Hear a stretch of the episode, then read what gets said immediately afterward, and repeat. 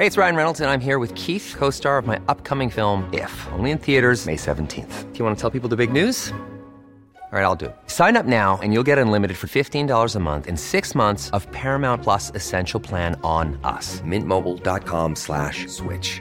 Upfront payment of $45 equivalent to $15 per month. Unlimited over 40 gigabytes per month. Face lower speeds. Videos at 480p. Active Mint customers by 531.24 get six months of Paramount Plus Essential Plan. Auto renews after six months. Offer ends May 31st, 2024. Separate Paramount Plus registration required. Terms and conditions apply if rated PG.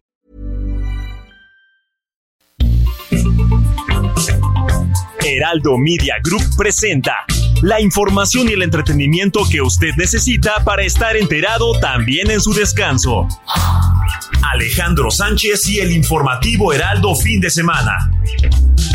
Por el Heraldo Radio, con la H que sí suena y ahora también se escucha.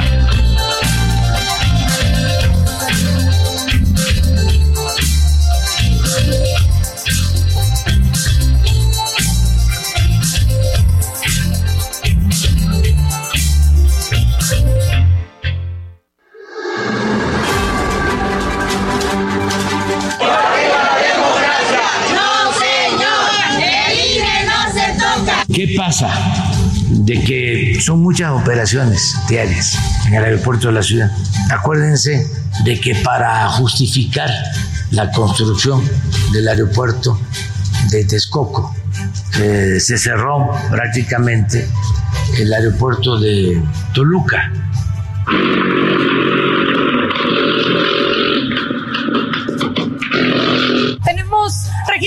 En el IMSS 22 millones de mexicanas y mexicanos. Máximos históricos de salario promedio, llegando a casi 16.300. Máximos históricos.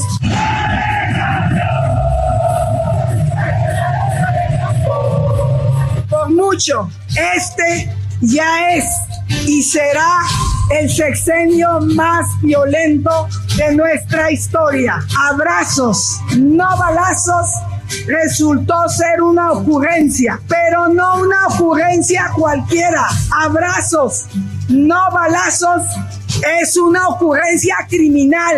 Se abraza a los delincuentes mientras balean a los mexicanos.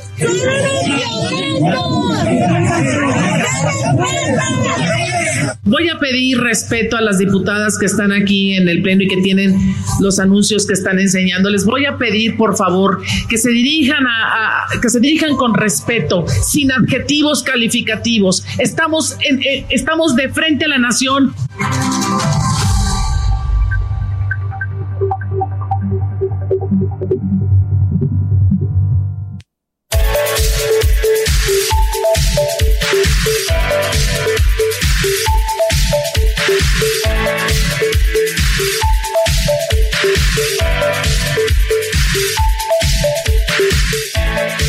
Buenos días, son las 7 de la mañana con 3 minutos hora del centro del país.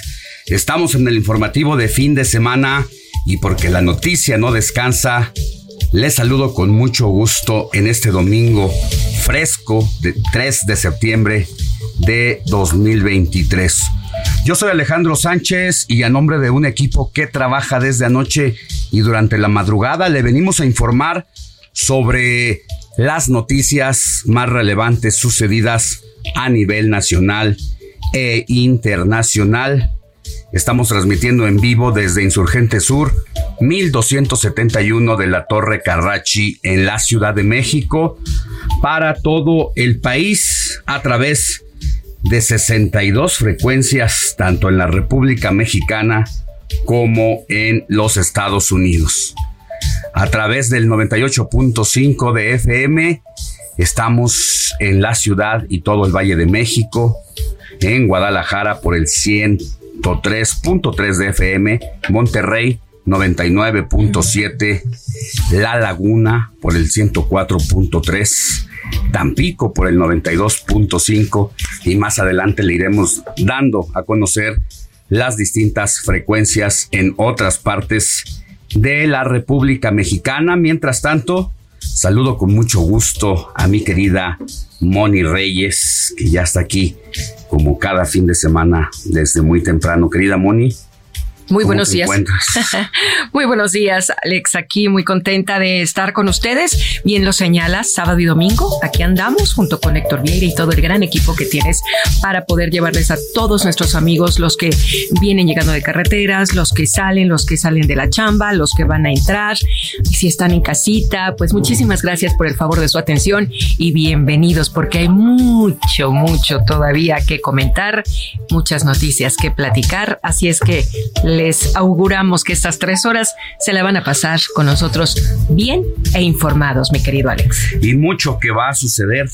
De hecho, en el transcurso del informativo de fin de semana, miren, mientras el partido Morena y la 4T se hacen bolas, se boicotean, la guerra interna eh, es peor que la guerra de afuera, eso parece.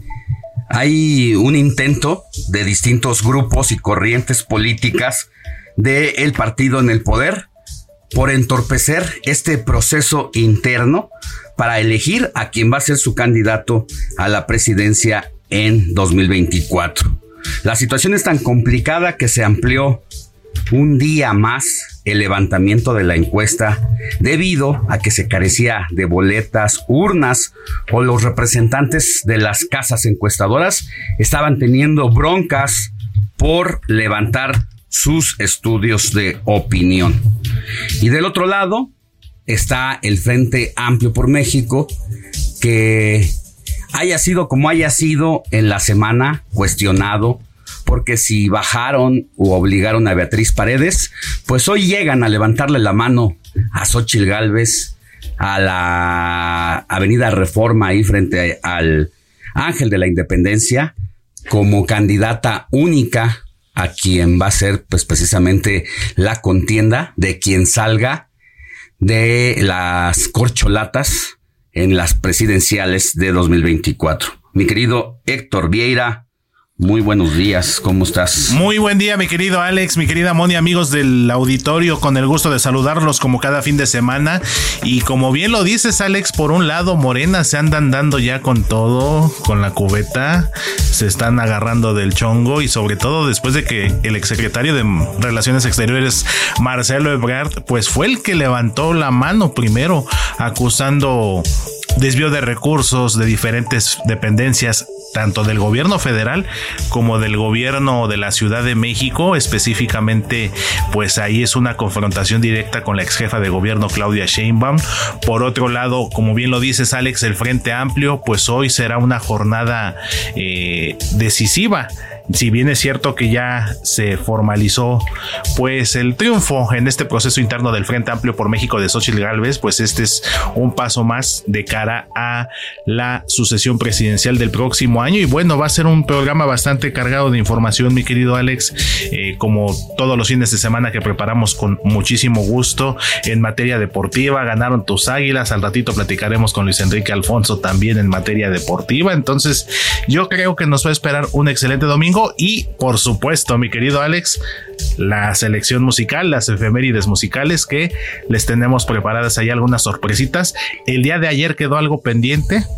Hoy lo retomamos. Muy bien. Una sorpresita. Y bueno, también está el tema del tren Maya. Se le detuvo el chucuchú a López Obrador durante más de una hora durante su gira inaugural cuando los periodistas se acercaron para saber qué estaba pasando, por qué pues la locomotora no avanzaba, los militares salieron y dijeron que no podían grabar, que se hicieran para allá, les cerraron las puertas, no dieron una explicación y ya más adelante el presidente de la República pues tuvo que reconocer que hubo un atraso. No dicen que se les descompuso la maquinita o que simple y sencillamente pues se, les, se les entorpeció ahí porque no jaló eh, pero el asunto es que estas pruebas no salieron como se esperaban. Durante más de dos horas se retrasó la agenda del presidente.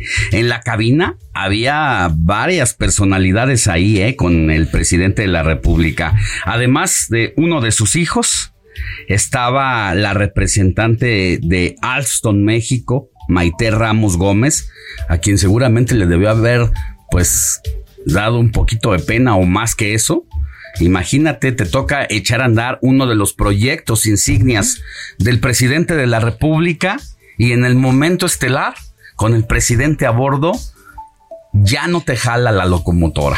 Eso yo creo que debió haber dicho. Qué oso. Ah, trágame tierra. Y doña Maite se ha de haber hecho chiquita.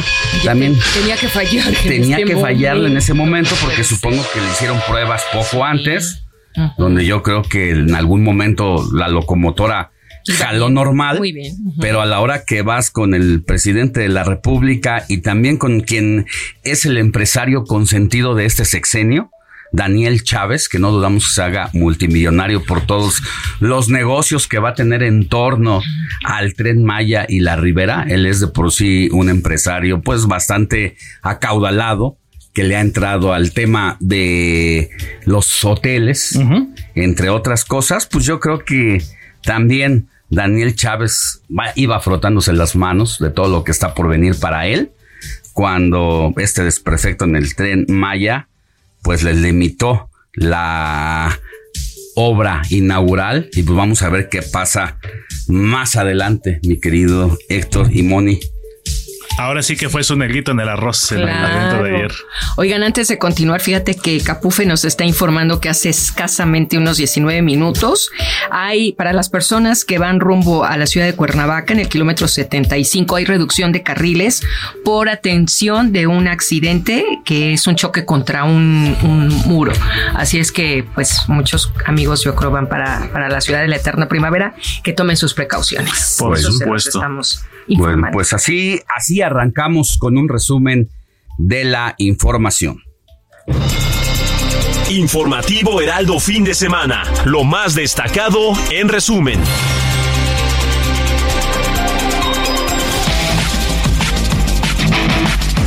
Mire, ayer le contábamos aquí que el fiscal de Morelos, capturado por una orden de aprehensión por parte de la Fiscalía de la Ciudad de México.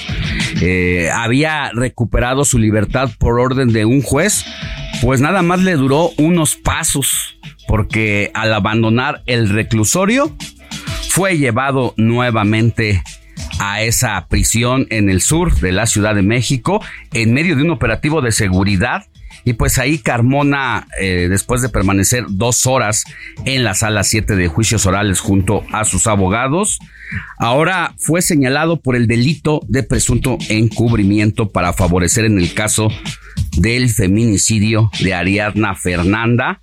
Y quien habló sobre este tema fue el abogado Gabriel Regino porque ya no lo dejaron irse a su casa a dormir calientito.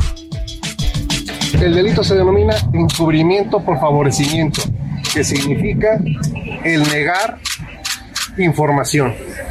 Y la penalidad es de seis meses a cinco años de prisión. El fiscal está fuerte de ánimo, está convencido de que le asiste la razón, está convencido de que no hay un hecho delictivo que él haya cometido está convencido de que contiene, mejor dicho, mantiene su fuero constitucional y les voy a hacer un señalamiento adicional a lo del secuestro político disfrazado de proceso penal. No existe feminicidio alguno. Y bueno, pues al respecto, los abogados de Uriel Carmona calificaron como un secuestro político disfrazado de proceso penal esta reaprehensión del fiscal Carmona, al señalar que se trata también de una afrenta al pacto federal, la cual, advierten, no quedará impune. Escuchemos al abogado. Vuelvo a repetir y lo digo con todas sus palabras. Estamos ante un secuestro político disfrazado de proceso penal. Vamos a trabajar el licenciado Salmerón, el licenciado Ugalde y un servidor para que se reconstituya el Estado de Derecho en nuestro país y que esta afrenta que se está haciendo al pacto federal termine, pero también que no quede impune. ¿Cómo justifican dejarlo en prisión?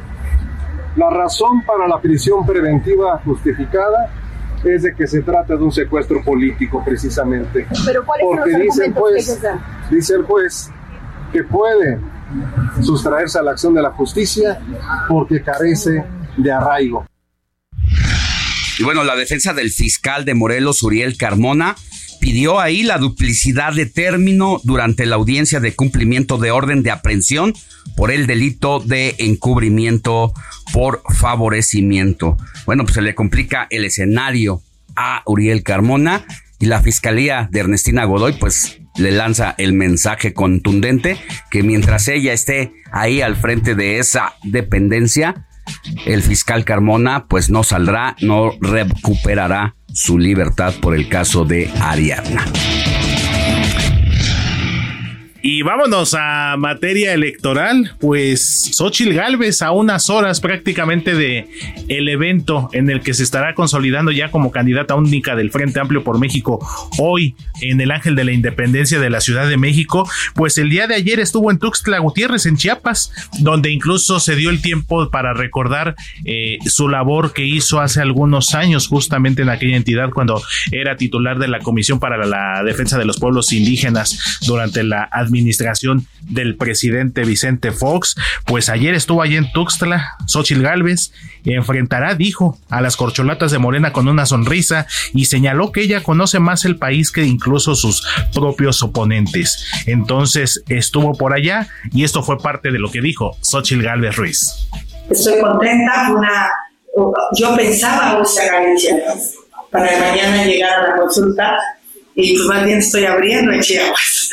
Estoy abriendo esa nueva etapa, que es una etapa de caminar el Estado, de conocer cómo van las cosas aquí. Tengo una idea, pero pasaron muchos años. Quiero regresar a la, a, la Lacandona, quiero regresar a la selva, a ver qué fue con la luz eléctrica, cómo cambió esa zona, qué ha pasado. Quiero regresar a Pablicul, ¿no? a toda esta zona que me tocó construir los caminos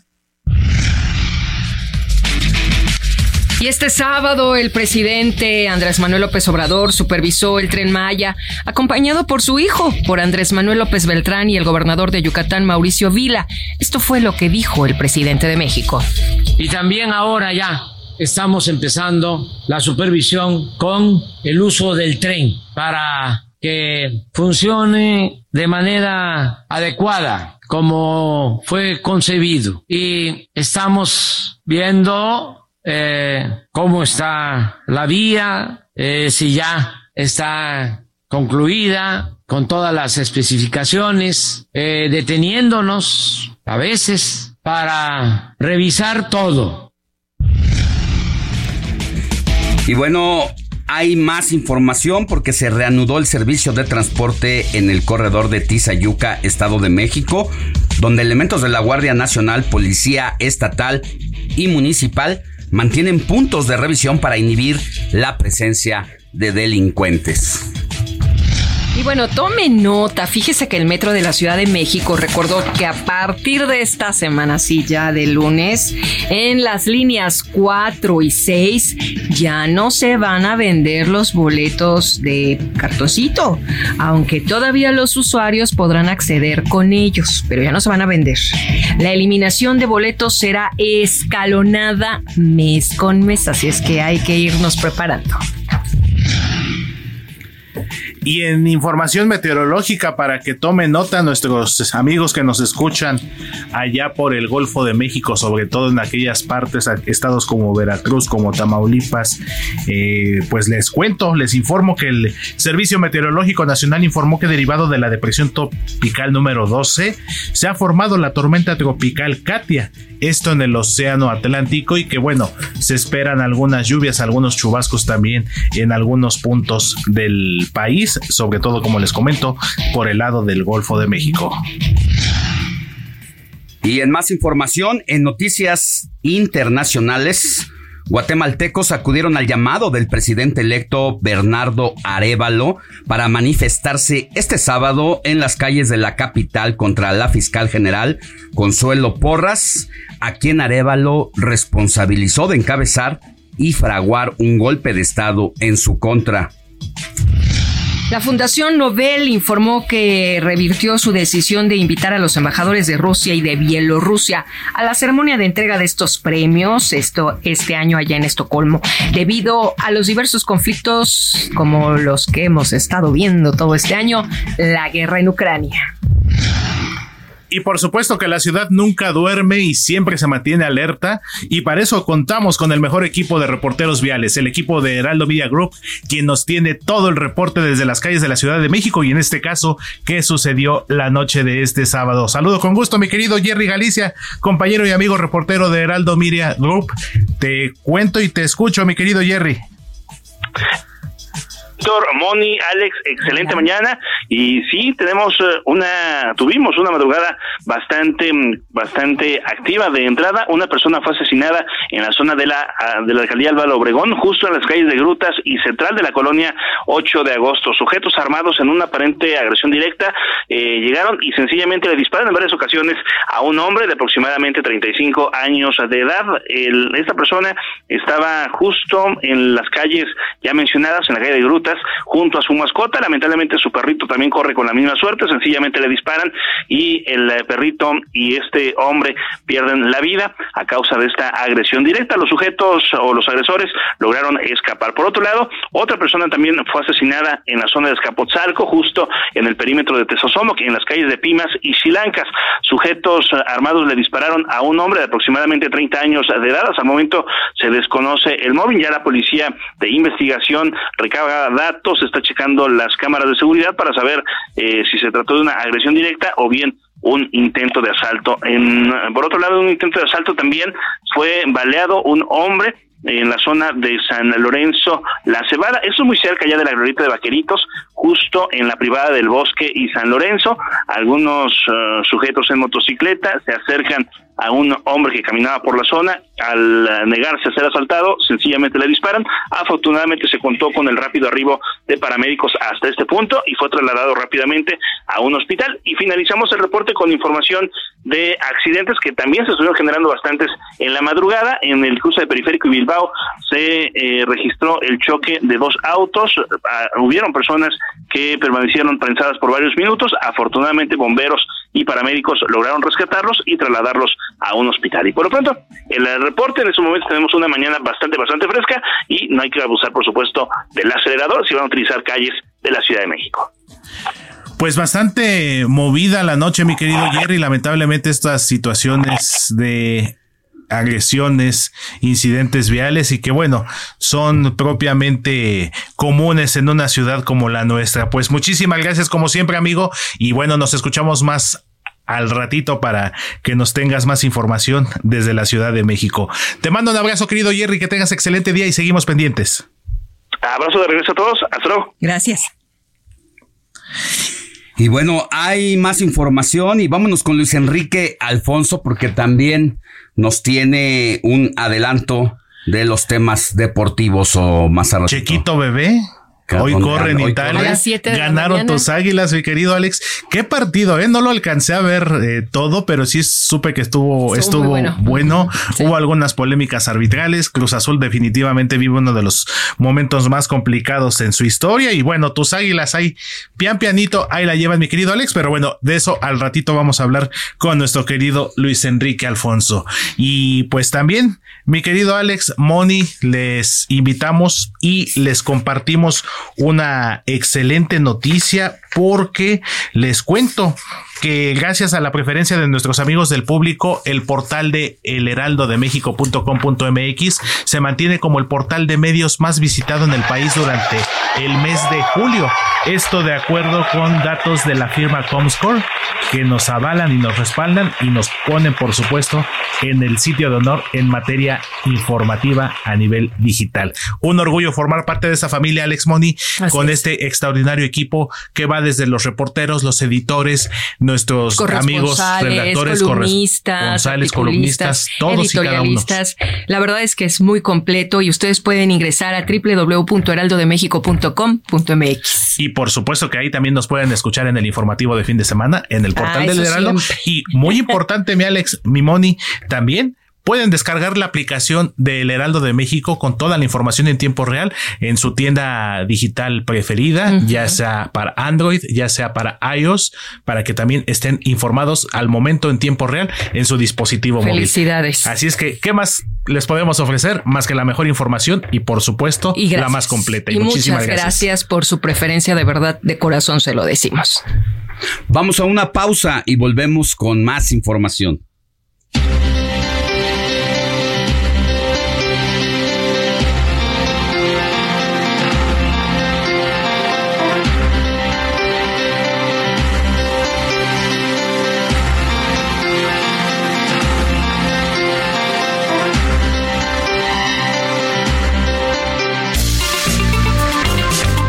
La noticia no descansa. Usted necesita estar bien informado también el fin de semana. Esto es Informativo El Heraldo Fin de Semana. Regresamos.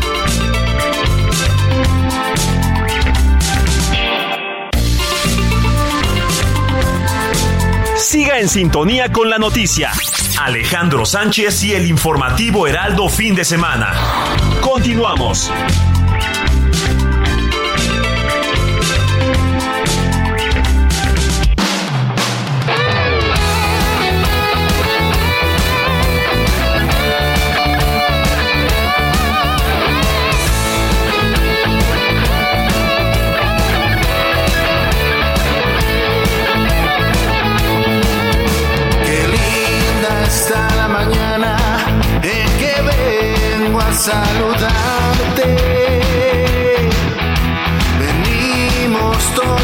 Gusto y placer a felicitarte.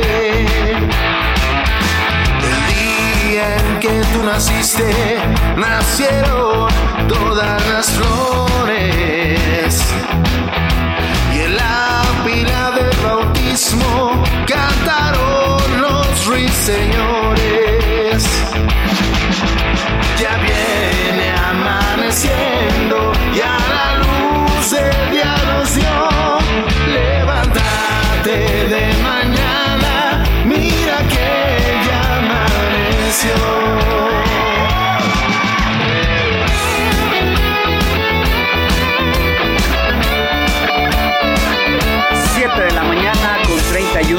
31 minutos hora del centro del país. Estamos de regreso en el informativo de fin de semana y vamos con Moni Reyes para que nos diga a quién tenemos que correr a abrazar en este domingo 3 de septiembre, mi querida Moni.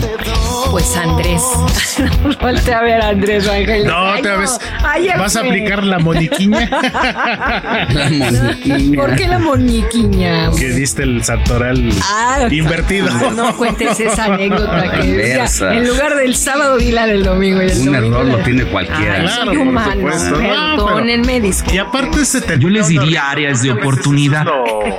Ah, exactamente. Como sea, nadie se fue sin ser felicitado. Ah, por aunque por adelantado o por atraso. Estoy como los quebrados. nadie, nadie se fue. Exactamente, eso fue lo importante. Y quedó como muy buena anécdota, Sí, mira. La moniquiña. Exactamente. Ah, ándale, ya, ya. Mira, ya salió Ya, una nueva en nuestro diccionario local. Ah, Uy, si no tenemos, ¿verdad? Bueno, mejor ni digo. Hoy le vamos a dar un abrazo a quien lleve por nombre Gregorio. Hoy es día de los Goyos. Don Goyito. Ah, yo sí tengo un gran amigo. ¿Tú también? Andrés no. Yo tengo tres amigos muy queridos, un amigo muy querido de la secundaria, Gregorio del Ángel Pérez, y dos amigos allá en Capuluac, Estado de México, Gregorio Zamora y Gregorio Zamora Jr. Ah, muy bien. Son amigos que se dedican al negocio de la barbacoa.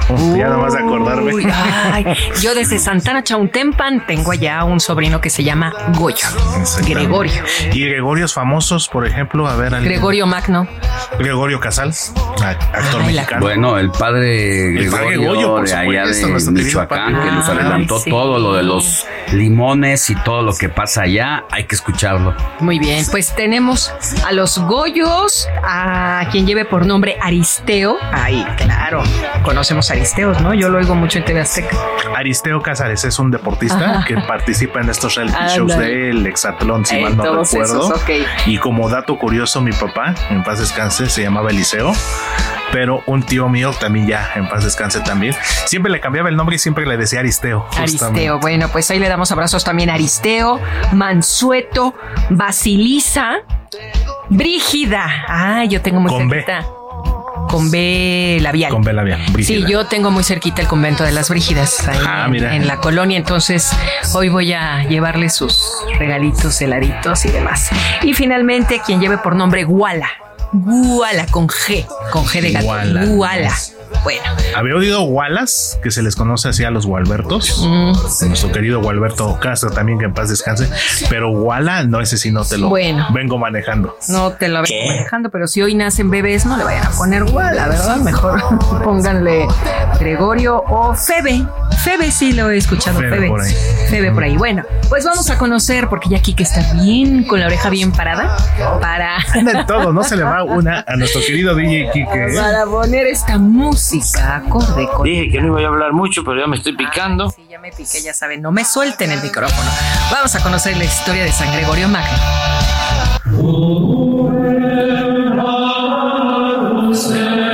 Gregorio Magno nació en Roma en el año 540. Fue hijo de un influyente senador, por lo que recibió una muy buena educación desde la infancia. El primer cargo oficial que ocupó fue el de magistrado principal de Roma, por, em- recomendación del emperador Justino. Así, se encargó en parte de la administración y gestión política de esa capital italiana. Tomó los hábitos un año después de haber sido designado para el cargo, impulsando en esos años la construcción de varios monasterios. Uno de ellos se edificó en su ciudad natal y recibió el nombre de Monasterio Benedictino de San Andrés. Fue elegido papa el 3 de septiembre del año 590, tras el fallecimiento de su predecesor Pelagio II. Durante su papado, Gregorio escribió numerosas obras centradas en la teología moral y dogmática. Ayudó a los pobres y trabajó porque se propagara la fe católica en el mundo. Por ello, es considerado Gregorio el patrón de los maestros religiosos. Comparte tus comentarios y denuncias en el WhatsApp del informativo fin de semana. Escríbenos o envíanos un mensaje de voz al 55 91 63 51 19.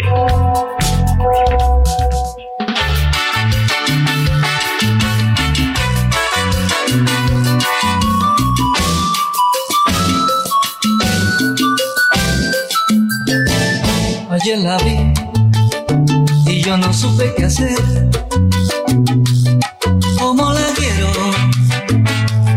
¿Cuánto le extraño? Pasarán las horas, morirán los años, pero nunca, nunca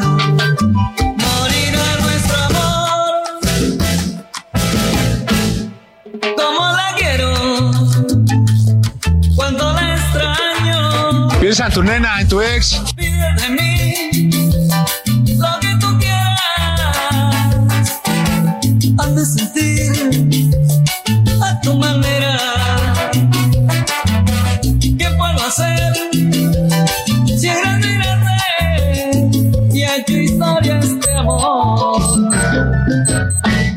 7 de la mañana con 37 minutos, hora del centro del país y suena como si hubiera sido ayer, mi querido Héctor Vieira, ¿qué nos traes en la primer efeméride musical del fin de semana? Así es, mi querido Alex, salsita clásica, salsita noventera, que incluso ayer que estábamos preparando el material, eh, platicando con mi mamá, me dice, qué buenos tiempos nos tocaron todavía, ¿verdad? Le digo, sí, por supuesto, eh, en materia musical y esta salsita que estamos escuchando, mi querido Alex, un clásico, esto que se llama Cómo la quiero, cuánto la extraño de el cantautor colombiano Gali Galeano. ¿Y por qué la estamos escuchando, mi querido Alex? Pues te cuento, era un 3 de septiembre, un día como hoy, por supuesto, pero del año 1991 cuando este tema fue lanzado y fue estrenado como parte de su disco titulado Amor es Fuego, Tu Amor es Fuego, es decir, hoy está cumpliendo 32 años de que se estrenó. ¿Y qué hacías por aquellos tiempos, mi querido Alex, 1991? No, pues todavía era deportista yo, imagínate. Estábamos bien chavalos. Andaba yo haciendo guantes de. Eso. Ahora sí que pegándole al costal y a la, al costal. a la pera. 1991, mi querido Alex, yo recuerdo mucho ese año porque hubo un suceso aquí en México, un fenómeno natural que muchos disfrutamos y que afortunadamente tuvimos la oportunidad. El eclipse del 11 de julio de aquel año, el eclipse total de del sol. 11 de julio, que comprabas incluso en las papitas tus Los filtros. tus filtros, porque corría la teoría de que si veías ese eclipse de manera directa, te ibas a quedar sin, sin vista. Exactamente.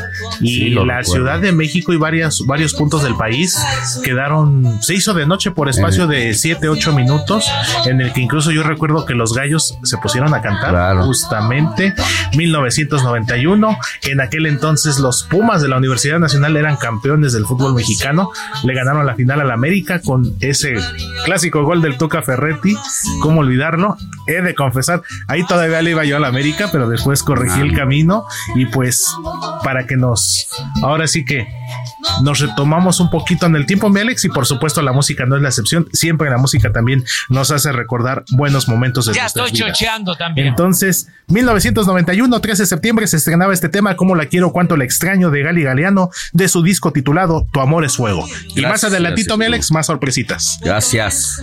Seguimos pendientes. Pasarán las horas, morirán los años, pero nunca, nunca. Sintonía con los estados en el informativo fin de semana.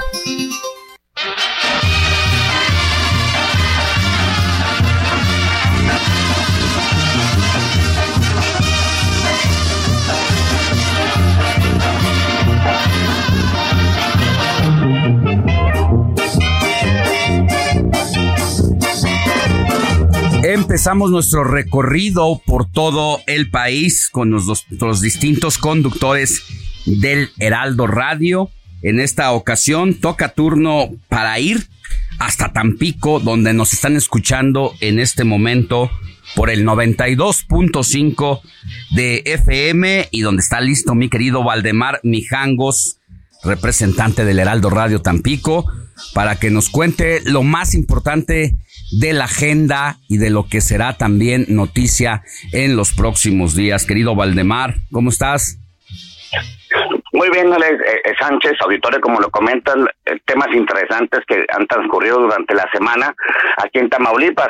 La Confederación Patronal de la República Mexicana se pronunció porque prevalezca una mayor seguridad pública y un sólido Estado de Derecho, a fin de que un mejor panorama en el país garantice el arribo de capitales extranjeros, luego que unos 35 mil millones de dólares no aterrizaron en México por estas variables no resueltas. Así lo manifestó el presidente nacional de la Coparmex, José Medina Mora y Casa. Acompañado del presidente en Tampico de la Coparmex, Gonzalo Treviño Rodríguez, el líder nacional del organismo empresarial insistió en la consolidación de la seguridad pública y del Estado de Derecho, pues son estas las principales variables que toman en cuenta los corporativos empresariales extranjeros para poder abrir sus fábricas en México. Él plantea, se requiere inversión. Si hay inversión, va a haber desarrollo económico y desarrollo económico acompañado de desarrollo social va a generar bienestar para todos. ¿Pero qué se requiere? Bueno, pues que se resuelvan dos variables. Primero, la creciente inseguridad y segundo, Estado de Derecho. Esto es lo que nos dicen, señala las empresas extranjeras que quieren venir a invertir en nuestro país. Por otra parte, el líder nacional de la Coparmex, José Medina Mora, advirtió que de cara al proceso electoral de 2024 van a mantener diálogos con los candidatos a la presidencia de México de todos los partidos y se mantendrán atentos al desarrollo de las campañas y comicios y buscarán ante todo que prevalezca la democracia en los resultados, pues México ya vivió hace décadas la etapa donde solo había un partido político en el gobierno. Por otra parte, también te comento que la Fiscalía General de la República logró que el primer tribunal colegiado de Tamaulipas revocara la sentencia de amparo al ex gobernador del estado Francisco Javier N. Fue en esta semana que acaba de concluir cuando la Fiscalía General de la República anunció que dicho amparo, que dejaba insubsistente la orden de aprehensión en su contra, quedó revocado, por lo que la orden de aprehensión en su contra sigue vigente. Con esta nueva sentencia, deberá reponerse el aludido juicio de amparo, manteniéndose vigente la orden de aprehensión en contra de dicho ex gobernador informó la Fiscalía. La revocación del amparo se logró bajo la ponencia del magistrado Mauricio Fernández de la Mora. Y en contraste, también te comento que gran revuelo está causando en la capital de Tamaulipas la presencia del también ex gobernador Eugenio Hernández Flores, quien al acudir al juzgado para firmar obligatoriamente por el proceso que enfrenta de igual manera, fue abordado por decenas de personas para tomarse la foto como si se tratara de una estrella de cine o de la televisión.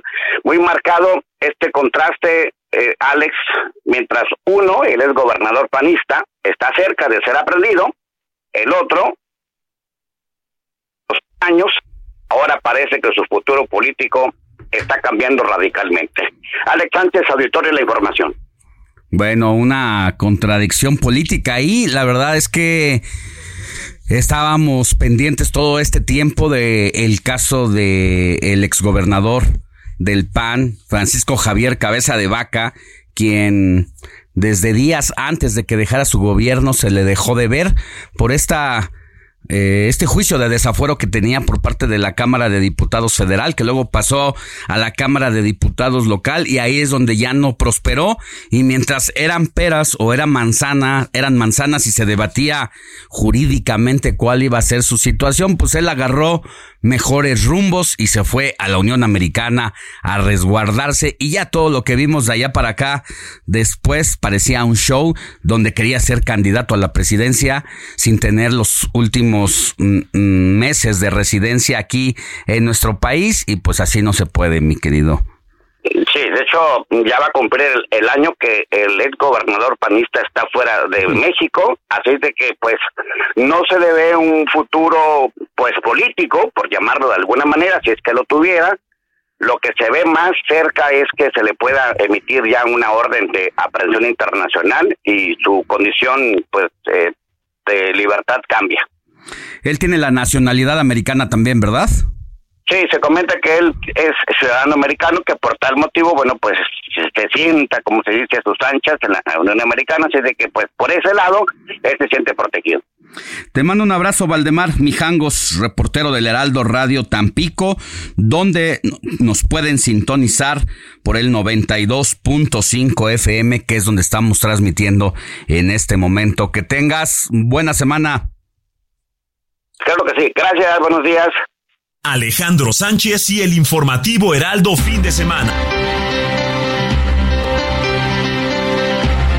7 de la mañana con 47 minutos hora del centro del país. Bueno, al presidente Andrés Manuel López Obrador no le fue muy bien que digamos este sábado al querer presumir uno de sus grandes proyectos insignias de su sexenio, que es la inauguración del tren Maya a bordo de la locomotora, muy moderna, eso sí, cuando hizo la inauguración, pues se quedó atorado más de una hora. Hay un reconocimiento por parte del presidente posteriormente de que pues sí hubo un retraso en su agenda y que las cosas pues no salieron como le hubiera gustado. Quien estuvo allá siguiendo las actividades de Andrés Manuel López Obrador es nuestra compañera reportera Noemí Gutiérrez quien nos tiene todos los detalles. Y entiendo, Noemí, que sigues allá en la península porque tendrá actividades el presidente más adelante y seguirás muy de cerca todo lo que suceda. ¿Cómo estás?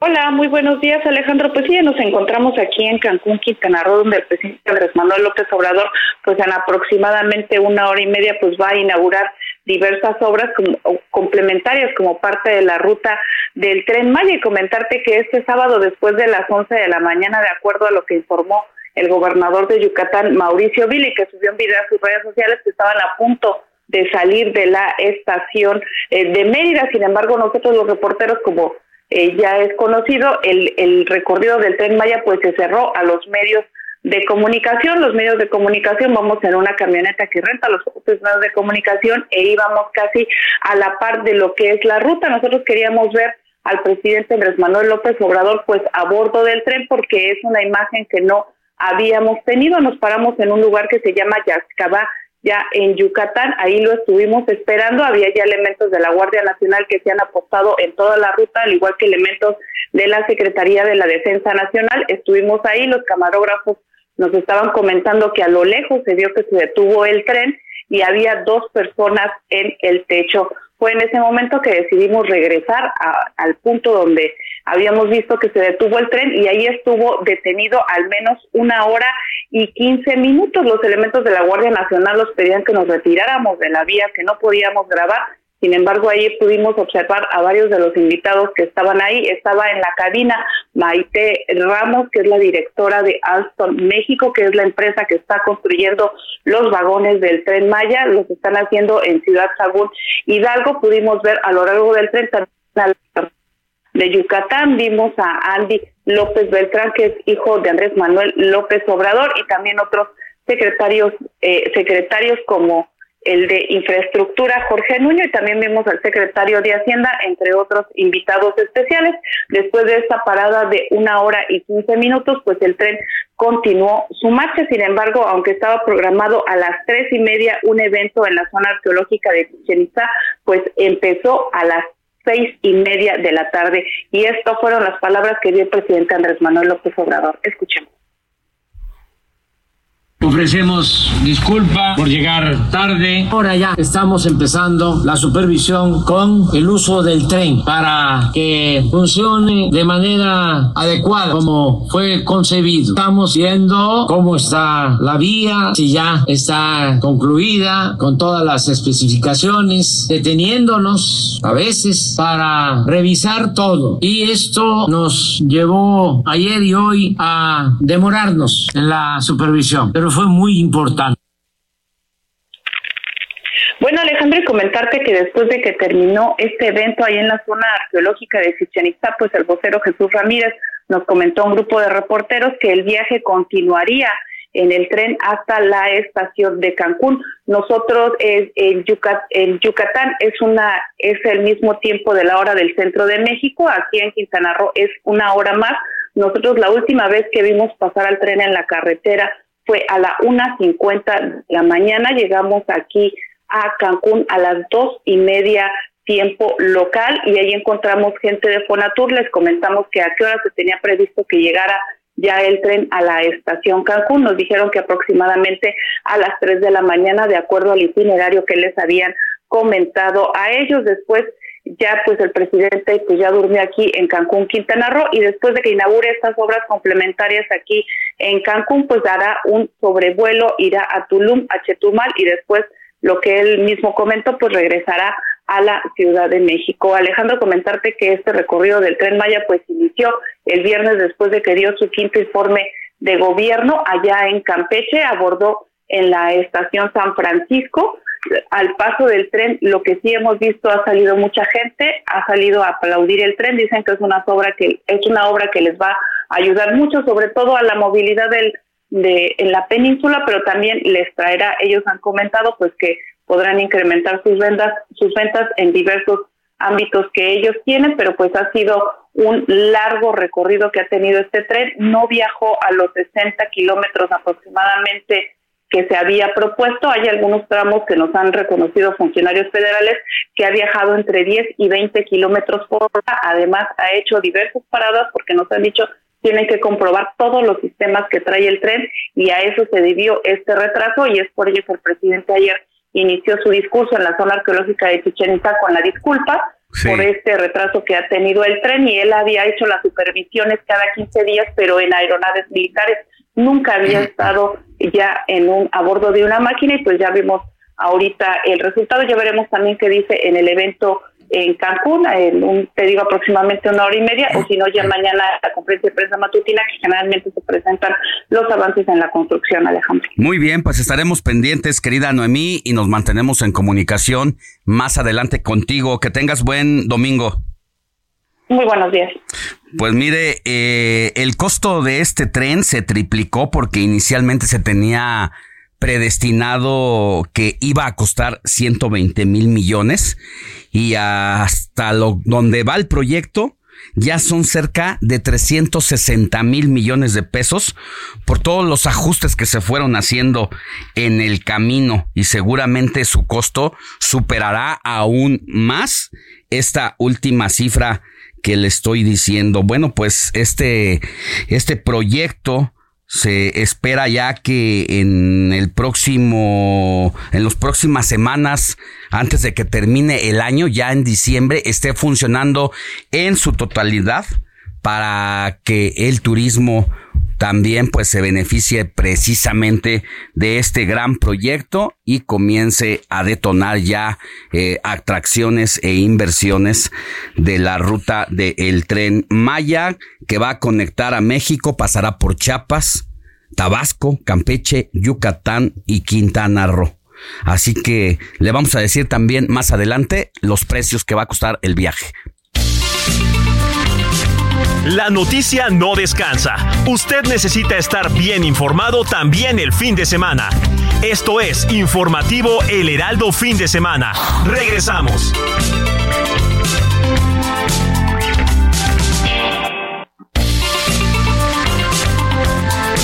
Siga en sintonía con la noticia. Alejandro Sánchez y el informativo Heraldo Fin de Semana. Continuamos.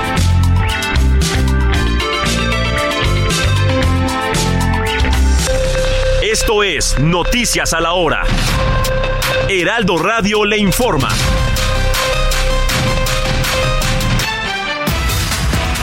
8 de la mañana en punto. Estamos en el Heraldo Radio, en el informativo fin de semana y este es un resumen. El Fondo Nacional de Fomento al Turismo informó que el costo de viaje para los turistas podría oscilar entre los 40 y 50 dólares, es decir, alrededor de los 800 y 1000 pesos. En otros asuntos, de acuerdo al pronóstico del clima, el estado de Jalisco espera lluvias puntuales fuertes. Las autoridades alertan que tales fenómenos podrían traer el incremento en los niveles de ríos y arroyos, así como deslaves e inundaciones. Habrá multas superiores a los 200 mil pesos que se impondrán a quienes vendan o quemen pirotecnia durante las festividades patrias en San Luis Potosí, así lo aseguró la Dirección de Protección Civil. Luego de conocerse la muerte de una niña de cuatro años de edad dentro de su kinder en el estado de Querétaro, al presuntamente caer de una resbaladilla en el área de juegos, las autoridades del estado separaron de su cargo a la directora y a una maestra, mientras se llevan a, se llevan a cabo las investigaciones del caso y se deslindan responsabilidades. La diputada del PAN en el Congreso de la Ciudad de México, América Rangel, exhibió a través de su cuenta de antes Twitter que en el libro Múltiples lenguajes de tercero de secundaria se muestra la historia de Mitch, la cual narra cómo un niño de nueve años realiza un ritual para invocar a un amigo para no sentirse solo. Y vámonos a Guerrero. En Acapulco, con apoyo canino y dron, la Fiscalía General del Estado busca a tres personas desaparecidas en el poblado de San Nicolás. Dos son trabajadores de la minera Media Luna. Otro más es un trabajador de obra de la localidad de Nuevo Balsas. La Secretaría de Turismo presentó 10 denuncias ante la Fiscalía General de la República en contra de sitios de Internet que suplantan su identidad para vender paquetes vacacionales, vehículos y servicios legales y de esta manera estafar a la ciudadanía. En el orbe ante la inminente llegada del tifón Haikui a las costas de Taiwán, las autoridades ya se movilizaron para desalojar a 3.000 personas. Exactamente son las 8 de la mañana con 3 minutos, tiempo del centro de México. Por favor, aquí los invitamos a que sigan en la segunda hora del Heraldo Radio en el informativo fin de semana con Alex Sánchez. Les saluda Mónica Reyes. Esto fue Noticias a la Hora. Siga informado, un servicio de Heraldo Media Group.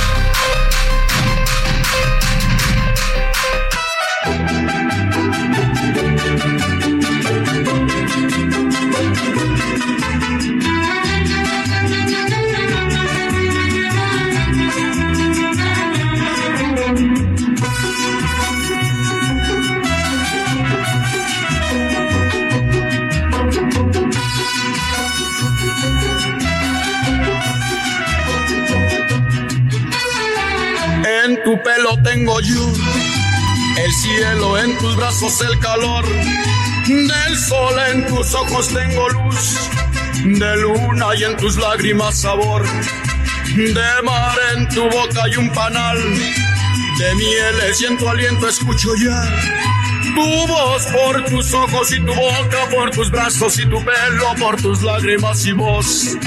Me muero. Ay, ajá. Eres todo lo que anhelé. 8 de la mañana con 4 minutos, hora del centro del país y así con ese bozarrón espectacular, uno de mis grandes cantantes consentidos de la música regional mexicana. Nos la trae Héctor Alejandro Vieira a la segunda parte de las efemérides mexicanas, de las efemérides musicales con esta canción también. muy mexicana. Y aparte estamos en el mes patrio, mi querido Alex. Ya huele a chiles en nogada, ya huele a pozole, a No, hombre, si pambazos. yo ya disfruté ayer un chilito en tequilita. nogada, qué delicia. Luego Qué te doy la dirección, Alex, rico. porque está ¿Dónde por en, en Escándalo. ¿En qué parte? Eh, entre Martí y creo que agrónomos, por el un hospital por ahí cercano. Ah, bueno. Hay una Ay, persona, ajá. sí, ajá, porque Lo sí para hoy, por favor. No, y no había. Los jueves es el día de los chiles en nogada, pero lo guardé para el Sí, sábado. y están bastante buenos. De hecho, ya, pues sí, desde el año pasado no. Yo te di a probar comí. uno, ¿verdad? Creo, el año pasado. Bastante bueno, y no sé si te acordarás eh, que también nuestra querida Brenda Ruiz nos trajo chiles en nogada aquí a la redacción. Ah, yo saludo a Brendita Ruiz, claro. que Brendita, sí. que, la pueden ver todos los domingos con Adrián Rubalcaba en tu alcalde, tu ciudad, a las 7 de la noche por Heraldo Televisión, por cierto. Ay, muy Ahí bien, pueden seguir a nuestra querida Brenda. Ajá. Y pues sí, mi querido Alex, música mexicana, aparte es efeméride porque A ver, otro poquito, otro poquito. Venga. porque Me quedé con, picadón con esta voz. A ver, mi querido. Ay, súbele, Quique.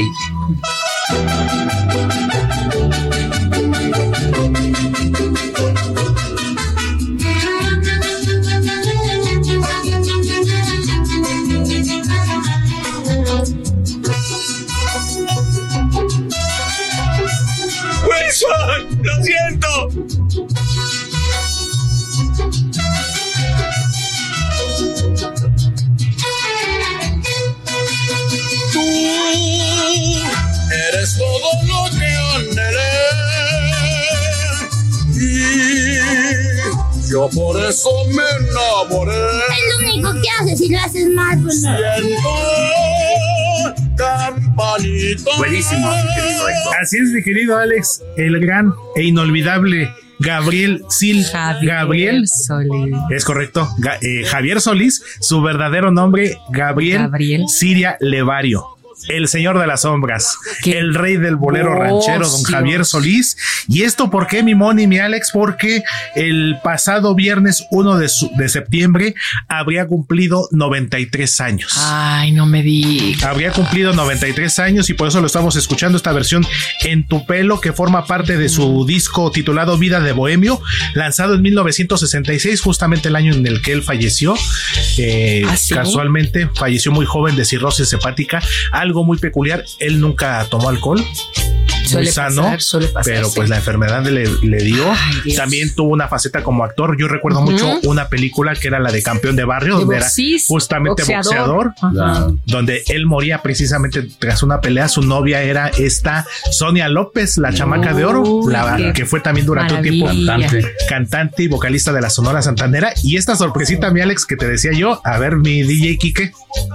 lágrimas y voz.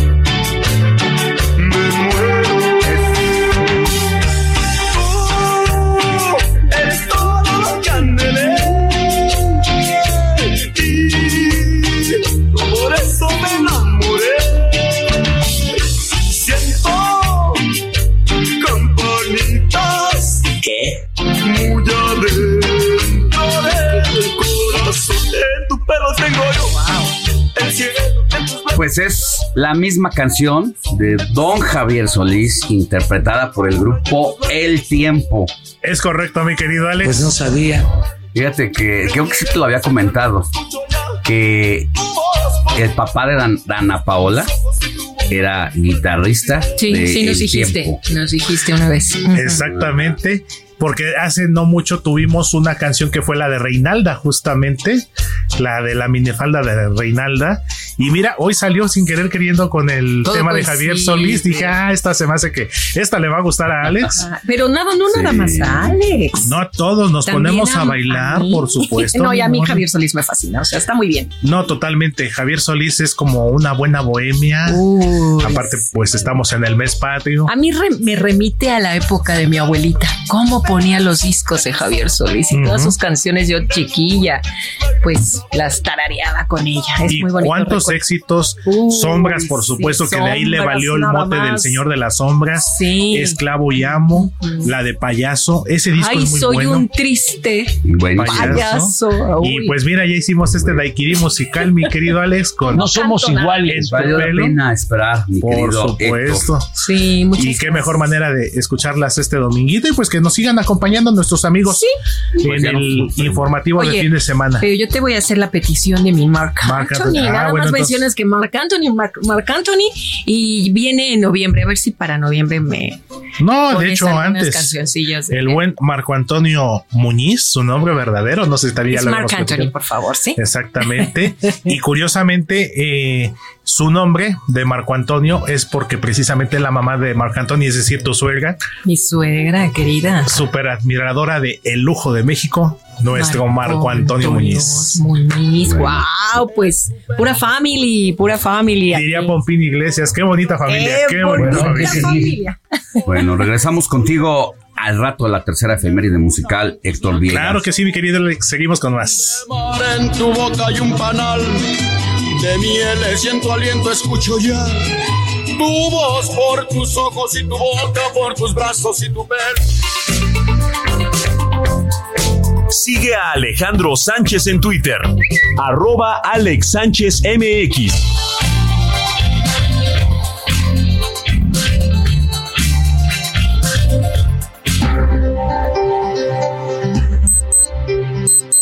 Ocho de la mañana con 11 minutos. Vamos con Lalo Marín para que nos dé un adelantito de la recomendación semanal para ya sea que se quede en casa o vaya al cine. Adelante, Lalo, buenos días. Cine con Eduardo Marín.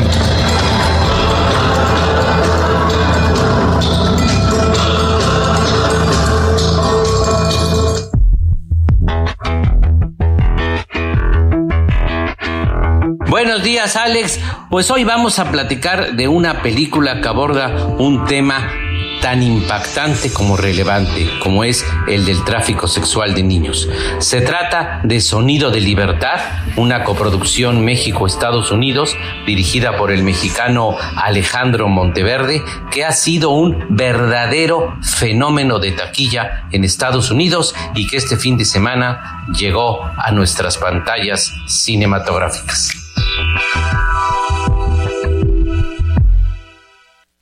Y antes su abuelo. ¿eh? ¿De quién era De- abuelo? El abuelo de una referencia que nos está dando aquí, mi querido doctor Alejandro Vieira. Ya sabes que es como Georgia. un Google. Un Google ¿no? Wiki, totis. Wikitotis. Eh, Lo que ustedes deseen preguntar, queridos amigos, háganos aquí. saber. Y está Wikipedia. Les manejamos algunos datos. Muchos. Oigan, Es antes de pasar a otra Ramírez? ¿Qué información, tenemos? pues las redes sociales ayer se incendiaron en la tarde, noche, y qué decir, que sigue como tendencia el tema principal de una fiesta muy bonita, Muy sencilla. muy, muy fifí, muy sencilla, porque Sencillita. bueno hubo hasta así como este Circo Acrobacias. Soleil, ¿te acuerdas? Las acrobacias. acróbatas, eh, comida de siete tiempos. Ay, ay, ay. Invitados, pues algo así como honor. 700.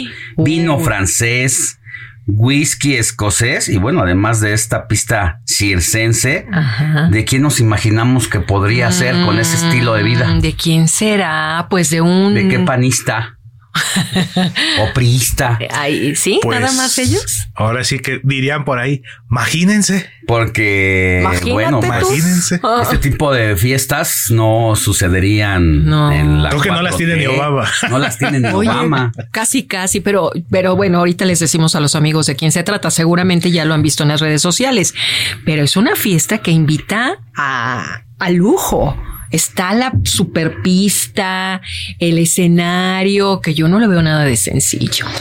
Y bueno, tuvo como sede Culiacán, Allá en allá Sinaloa. en Sinaloa y bueno, los voy a decepcionar, seguramente su corazoncito se les va a romper porque de austeridad no hubo nada. No, claro. Y se trató de la fiesta de la hijastra del hijo de López Obrador, de José Ramón López, quien, de acuerdo pues a todos los videos y fotografías que se han publicado, no solamente en Twitter, en, Instra- en Instagram, pues la fiestezota se llevó a cabo en la casona centenario ubicada en el desarrollo urbano Tres Ríos. Y obviamente José Ramón estuvo acompañada por su esposa Carolina Adams. Y la jovencita festejada es Natalia, hija de Carolina Adams. Y hasta el invitado de lujo fue Rubén Rocha Moya, el gobernador del, estado precisamente de la 4T. Pues así es, mi querido Alex Money. Pues nada de austera tuvo esta fiesta. Hay niveles. En todos los Ya lugares hay niveles. Y esta es una. Imagínense. Fiesta de nivel. Y pues sí, es, como bien lo dices Alex, y no es la primera vez que el hijo mayor del presidente López Obrador está envuelto en el ojo del huracán por situaciones que contrastan mucho con el discurso que maneja precisamente su papá de no ser materialistas, de ser desprendidos, de que incluso no en alguna ocasión Alex eh, llegó a comentar el presidente López Obrador que con un par de zapatos bastaba, con la ropa del Que día. no hay que ser aspiracionistas. Aspiracionistas. Basta de comer lo sencillo, normal, frijolitos, Frijolitos, claro. arroz. Pero de las fiestas había hablado. Bueno, a las fiestas hay quien se ha atrevido a desafiar a los principios de la 4T. Ahí está el ex vocero César Yáñez, quien tuvo un bodorrio, pues algo parecido a lo que ocurrió acá. ¿Y qué le ocurrió? Pues lo congelaron y salió de la administración pública. ¿Qué pasó con Santiago Nieto? Justo, justo estaba pensando esa. La boda entre en ese entonces Santiago Nieto, que era el titular de la unidad de inteligencia financiera, y la consejera del INE, Carla Humphrey, y al final, pues eso también Wikipedia. le terminó costando. Y ahora Santiago Nieto está como encargado de la Procuraduría General de Justicia del Estado. Y así va a seguir como encargado. Fiscal, Porque hay la orden desde allá arriba de que no le den mm, la titularidad. Sí, está como encargado de despacho, de hecho. Que se encargue, pero el tema aquí y lo que tiene que ver es precisamente el contraste del discurso que se le lanza a los millones de mexicanos Con a que se acostumbren a vivir en, ¿En austeridad? austeridad y que es el gobierno de la austeridad. Y uno aquí se pregunta, como dice el- allá el presidente, ¿quién pompó fiesta? Porque Pues, cuánto ya, habrá costado son chicanadas. fiesta De 700 Más bien, ¿quién pagó? ¿Quién, fiesta? o quién pagó fiesta? Porque se supone que el hijo del presidente, hasta donde sabemos, todavía no tiene chamba. No, pero, su bueno. esposa Pero es la creo del- que la señora dinero. tiene dinero. Es la del billete. Y además tiene- es su oye, hija. La señora tiene dinero y tiene contratos de Pemex. Y Exactamente. tiene buenas relaciones. Una casa en Houston. Una casa en Houston con la empresa contratista consentida de la paraestatal. Así que ahí es donde no cuaja entre lo que se dice, lo que se pregona y lo que se. Al parecer la señora tiene se dinero. Entonces, y Ahí eso es lo que se ve Ahí- por ahí encima. está. Exactamente, mi querido Alex. Y un poquito ahí, es que la política es un entramado, Alex, de historias, de situaciones que a veces las empiezas a relacionar una con otra y que incluso no hace mucho a raíz de lo del tema de la casa en Houston, la famosa casa gris. ¿Quién iba a decir? Xochitl Galvez fue de las primeras voces opositoras que levantaron la voz después de esto que se dio a conocer tras una investigación periodística. ¿Y quién iba a decir que Xochitl Galvez posteriormente pues ya se iba a convertir en adversaria directa de la 4T? Entonces, todo un entramado, pero sí, una fiesta que pues literal echaron la casa por la ventana, Alex. Pero lo que llama mucho la atención, bueno, ya eso ya queda a consideración, ya interpretación de cada quien en Culiacán, Sinaloa. Cuando la realidad es que eh, no teníamos algún conocimiento de algún vínculo de José Ramón López Beltrán entidad, Barbo ¿no? en ese estado, digo, Mm. más allá de las giras de trabajo que ha hecho el presidente López Obrador por allá, pero sí también llama mucho la atención en qué ciudad fue esta fiesta. Y pues yo creo, mi querido Alex, esto va a seguir dando de qué hablar en los próximos días y vamos a ver qué reacciones hay desde Palacio Nacional a partir de mañana. Uno no quiere ser mal pensado, pero pues siempre sencillamente no cuaja el discurso. Entre lo que eh, se lanza el llamado y lo que se ve después, pues eso es lo que seguramente indigna a miles de personas, porque pues ahí están las redes sociales, hay que ver todos los comentarios y cuestionamientos sobre lo que ocurrió este fin de semana, porque de dónde salió la lana y como dices Moni, quién la compró esa fiesta. La fiesta a simple, a simple vista se ve increíble y además de que cuenta con grandes arreglos, shows de bailarines. La presentación del circo sí es Circo Dragón, productora de espectáculos impresionantes en México. Y de acuerdo con la prensa sinaloense, José Ramón López Beltrán indicó que se mantiene en bajo perfil. Qué bueno, si no, imagínate si estuviera de... Si manejara un perfil alto. Eh, si manejara el perfil alto o si le gustara mostrarse en redes sociales, pues ya, ¿qué, te cuento? Uf, no hombre. Qué cosas. Pero bueno, pues ya están en las redes sociales y ahora sí, ustedes amigos son los que generan su propia opinión. No me gusta mucho el modito. Ay, perdón, pero nada más les damos a conocer. Los Se dicen las cosas como son. Los hechos, claro. Ahí está. Pues sí, a final de cuentas ya es noticia. Está por los eh, medios de comunicación, las redes sociales estallaron y bueno, pues aquí estamos platicando lo que está sucediendo allá desde Sinaloa. Seguimos con más información. Sintonía con los estados en el informativo fin de semana.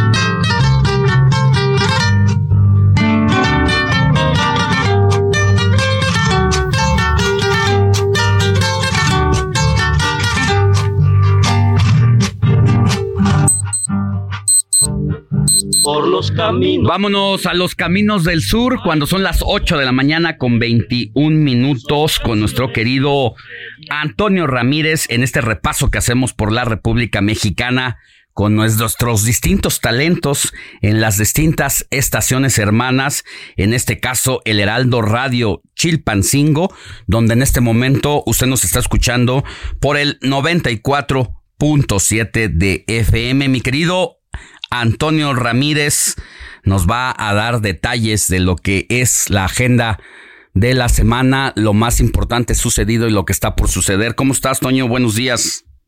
Mi estimado Alex, muy buen día, gusto en saludarte desde el estado de Guerrero, donde por cierto Acapulco estalló también en las redes sociales a mitad de semana, el día jueves, porque nos tocó ser la primer visita de Xochitl Galvez, porque hay que recordar que en el estado de Guerrero se viven de dos temas solamente, de turismo y de política. y para los dos, los guerrerenses nos pintamos solos y bueno, en turismo cerramos con una temporada vacacional muy buena y bueno, ahora en temas de política, el día jueves se explotaron las redes sociales, fuimos trending topic, fuimos tendencia a través de la red social X, porque ya fue su primer visita de Xochitl Galvez como virtual abanderada del Frente Amplio por México aquí en el puerto de Acapulco, en un hotel de la costera Miguel Alemán, donde el día jueves participaron una gran cantidad de políticos, de personajes, el clásico desfile de personajes políticos en este hotel con Xochitl Galvez, incluso muchos de la administración de Morena, que en este momento están ejerciendo en el municipio.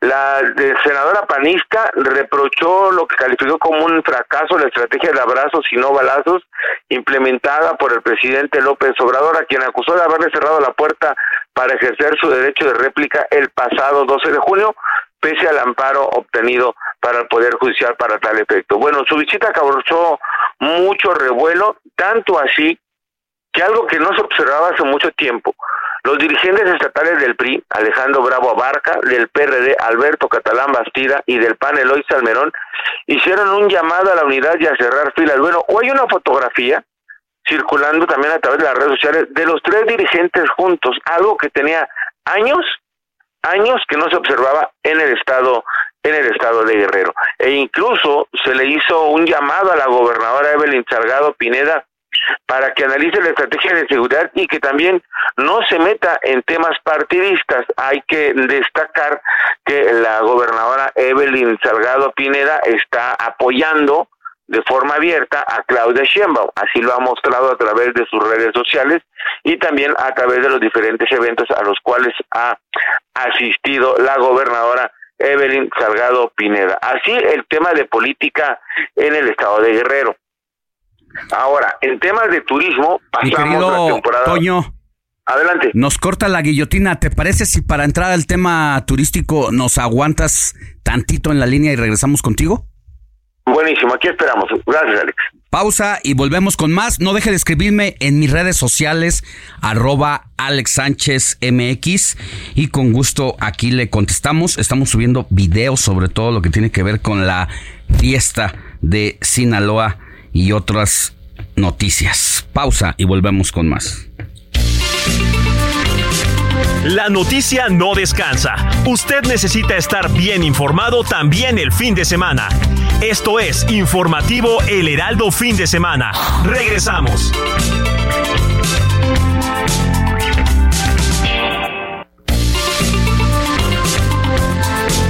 Siga en sintonía con la noticia.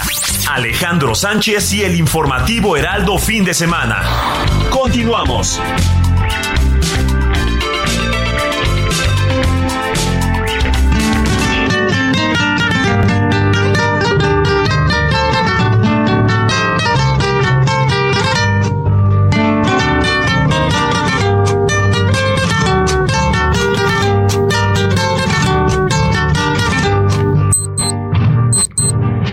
8 de la mañana con 30 minutos hora del centro del país.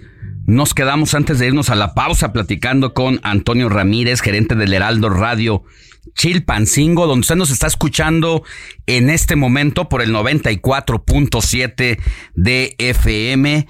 Nos hablaba sobre la recuperación hotelera, mi querido Toño. ¿Cómo están las cosas? Sí, hay que recordar, gracias Alex, hay que recordar que septiembre y octubre, llamados así por la dificultad turística y económica para el estado de Guerrero, porque son los meses más bajos de todo el año, eh, pues siempre son los meses más complicados. Afortunadamente, en este primer fin de semana de septiembre, Acapulco registró una ocupación hotelera del 47% una recuperación de 16.1 comparadas con el año anterior. Es decir, eh, el año pasado teníamos 30.7 puntos, en este momento tenemos un 47% de ocupación Oye, hotelera. lo cual si nos vamos más para atrás, pues tan, seguramente más complicado por la pandemia.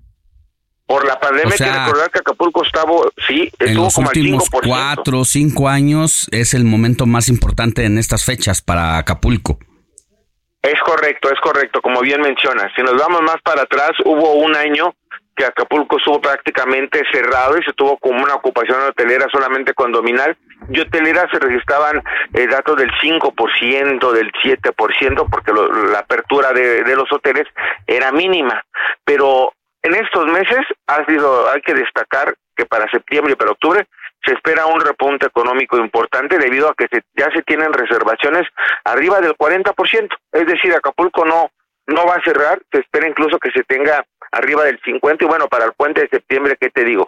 Se esperan eventos importantes por parte de conciertos, por parte del gobierno del estado y se espera un buen repunte económico no solamente para Acapulco, sino también para todo el estado de Guerrero. Así es como estamos en este momento en el puerto de Acapulco y para lo que vamos a tener en esta semana lo que vamos a escuchar a lo largo de esta semana va a ser temas relacionados con la investigación de los 43 normalistas desaparecidos de Ayotzinapa. Esto debido a que en una inve- investigación llevada a cabo por el New York Times se revelaron mensajes de texto inéditos que dan nuevas pistas sobre lo que sucedió la noche del 26 y madrugada del 27 de septiembre del 2014 en Iguala, donde desaparecieron estos 24 estudiantes normalistas de la normal rural de Ayotzinapa.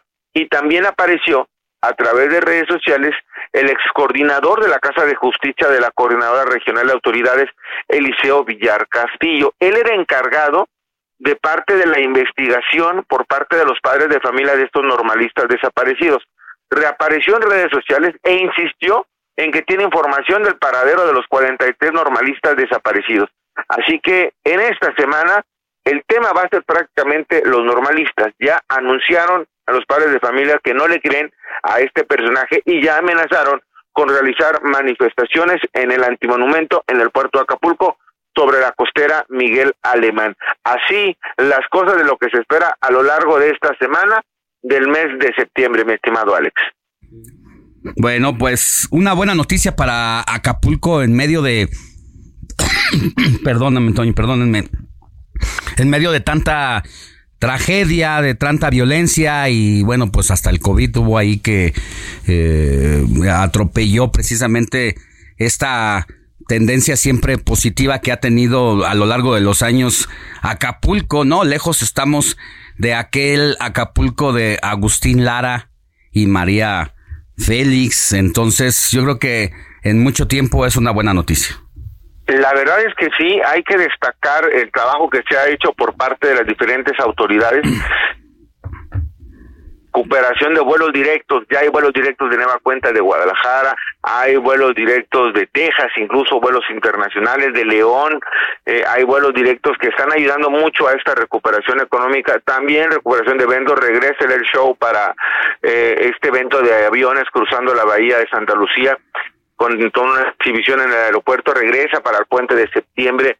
La verdad es que el trabajo que se ha hecho también ha sido importante, más allá de las malas noticias, más allá del tema de la contaminación de la bahía que se le ha hecho y se le ha invertido pues más de 700 millones de pesos, eh, es una muy buena noticia en cuestión económica porque hay que destacar que el estado de Guerrero prácticamente se mantiene pues solamente de una de una avenida, que es la costera Miguel Alemán, la avenida más importante del estado de Guerrero, porque no somos un estado donde tengamos fábricas, no es un estado donde tengamos industrias, entonces prácticamente se vive de turismo en el estado de Guerrero y este repunte en los meses más complicados del año, pues sí es importante y para celebrar, mi estimado Alex, donde pues ya sabes, con todo el gusto y las ganas los esperamos con los cocos abiertos en el puerto de Acapulco y en los el resto de los destinos turísticos del estado. Bueno, pues para allá vamos, para echarle algo a esos coquitos, mi querido Toño. Sí, claro. o, o, la famosa, o, o, para los que son fan, fan, del Baby O, esta famosa jarra de, bueno, de chocolate en las mañanas, no sé si, seguramente a ti no te tocó, te tocó probarla, pero para que ya saca...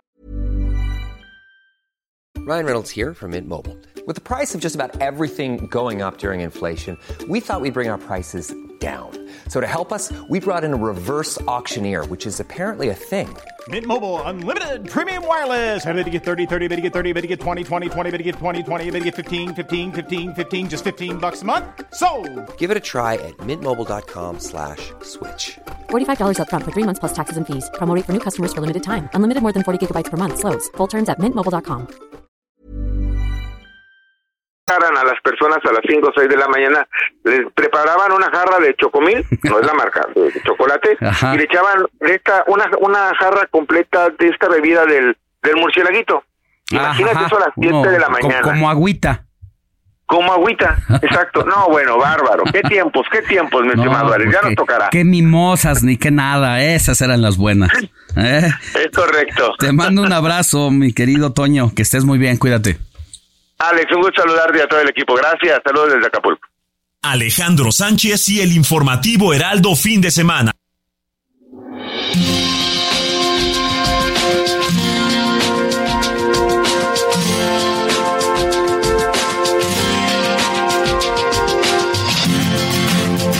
I thought I saw a man brought to life.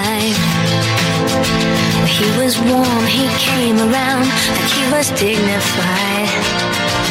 He showed me what it was to cry.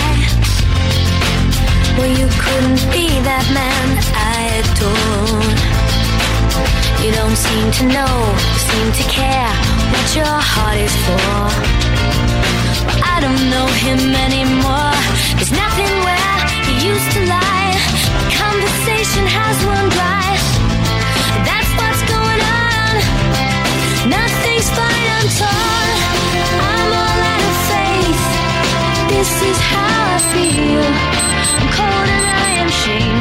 8 de la mañana con 38 minutos, hora del centro del país.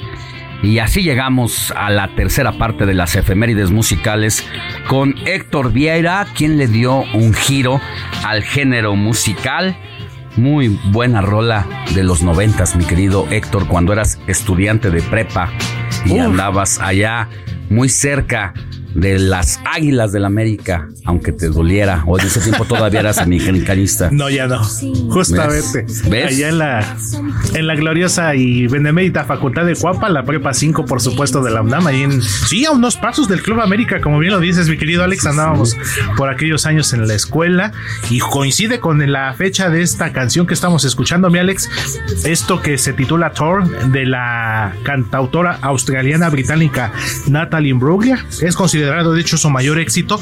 ¿Y por qué lo estamos escuchando, mi querido Alex? Porque esta canción precisamente un 2 de septiembre, pero de 1999, es decir, hace 25 años, 24 años, es decir, el día de ayer se cumplieron 24 años de que este tema llegó al primer lugar en las listas de popularidad en 15 países, tanto de Europa como Estados Unidos y por supuesto México.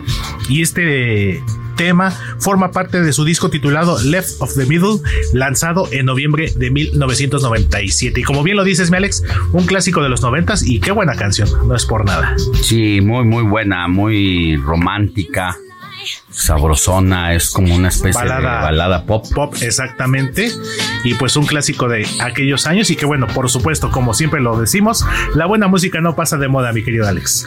Gracias, Héctor. Seguimos más adelante con más sorpresitas, claro que sí.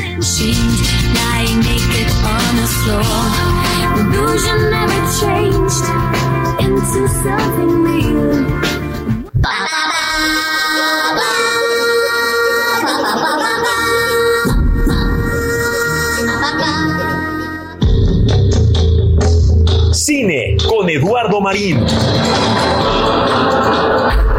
¿Cuántos pedófilos has atrapado? 288.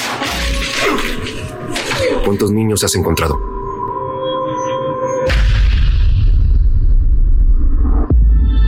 Este es el crimen internacional con más rápido crecimiento que el mundo haya visto. Ya ha sobrepasado el tráfico ilegal de armas y pronto sobrepasará el tráfico de drogas porque solo se puede vender una bolsa de cocaína una vez. Pero un niño de 5 a 10 veces al día.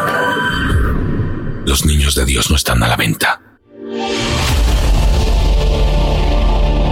En cuanto cierro los ojos, veo los rostros de esos niños. ¿Cuántos pedófilos has atrapado? 288. ¿Cuántos niños has encontrado? 8 de la mañana con 41 minutos, hora del centro, y es momento de hablar de cine con mi querido Lalo Marín. Lalo, ¿cómo estás? ¿Qué tal, Alex? Muy buenos días. Qué gusto saludarlos. Saludos a toda la audiencia. Pues mira, hoy vamos a platicar de una película sin duda importante que por fin llega a nuestras salas de cine, que es Sonido de Libertad. Es una película muy relevante, aunque bastante irregular en cuanto a calidad.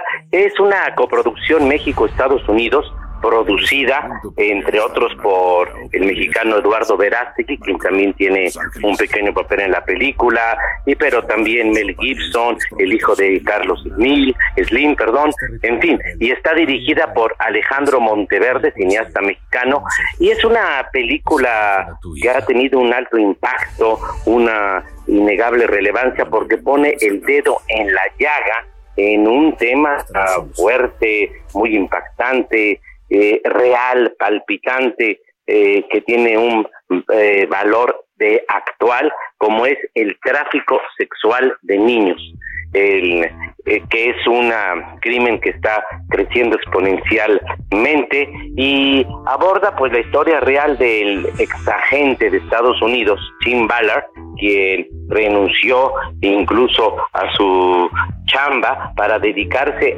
exclusivamente al rescate de niños, principalmente de Centroamérica, incluso actualmente tiene una fundación. En fin, es, es una historia que sin duda toca nuestras fibras sensibles, el tema en sí mismo, aunque, y hay que decirlo, el desarrollo argumental es simplista, es un relato mm, a veces artificioso, con un endeble trama eh, argumental.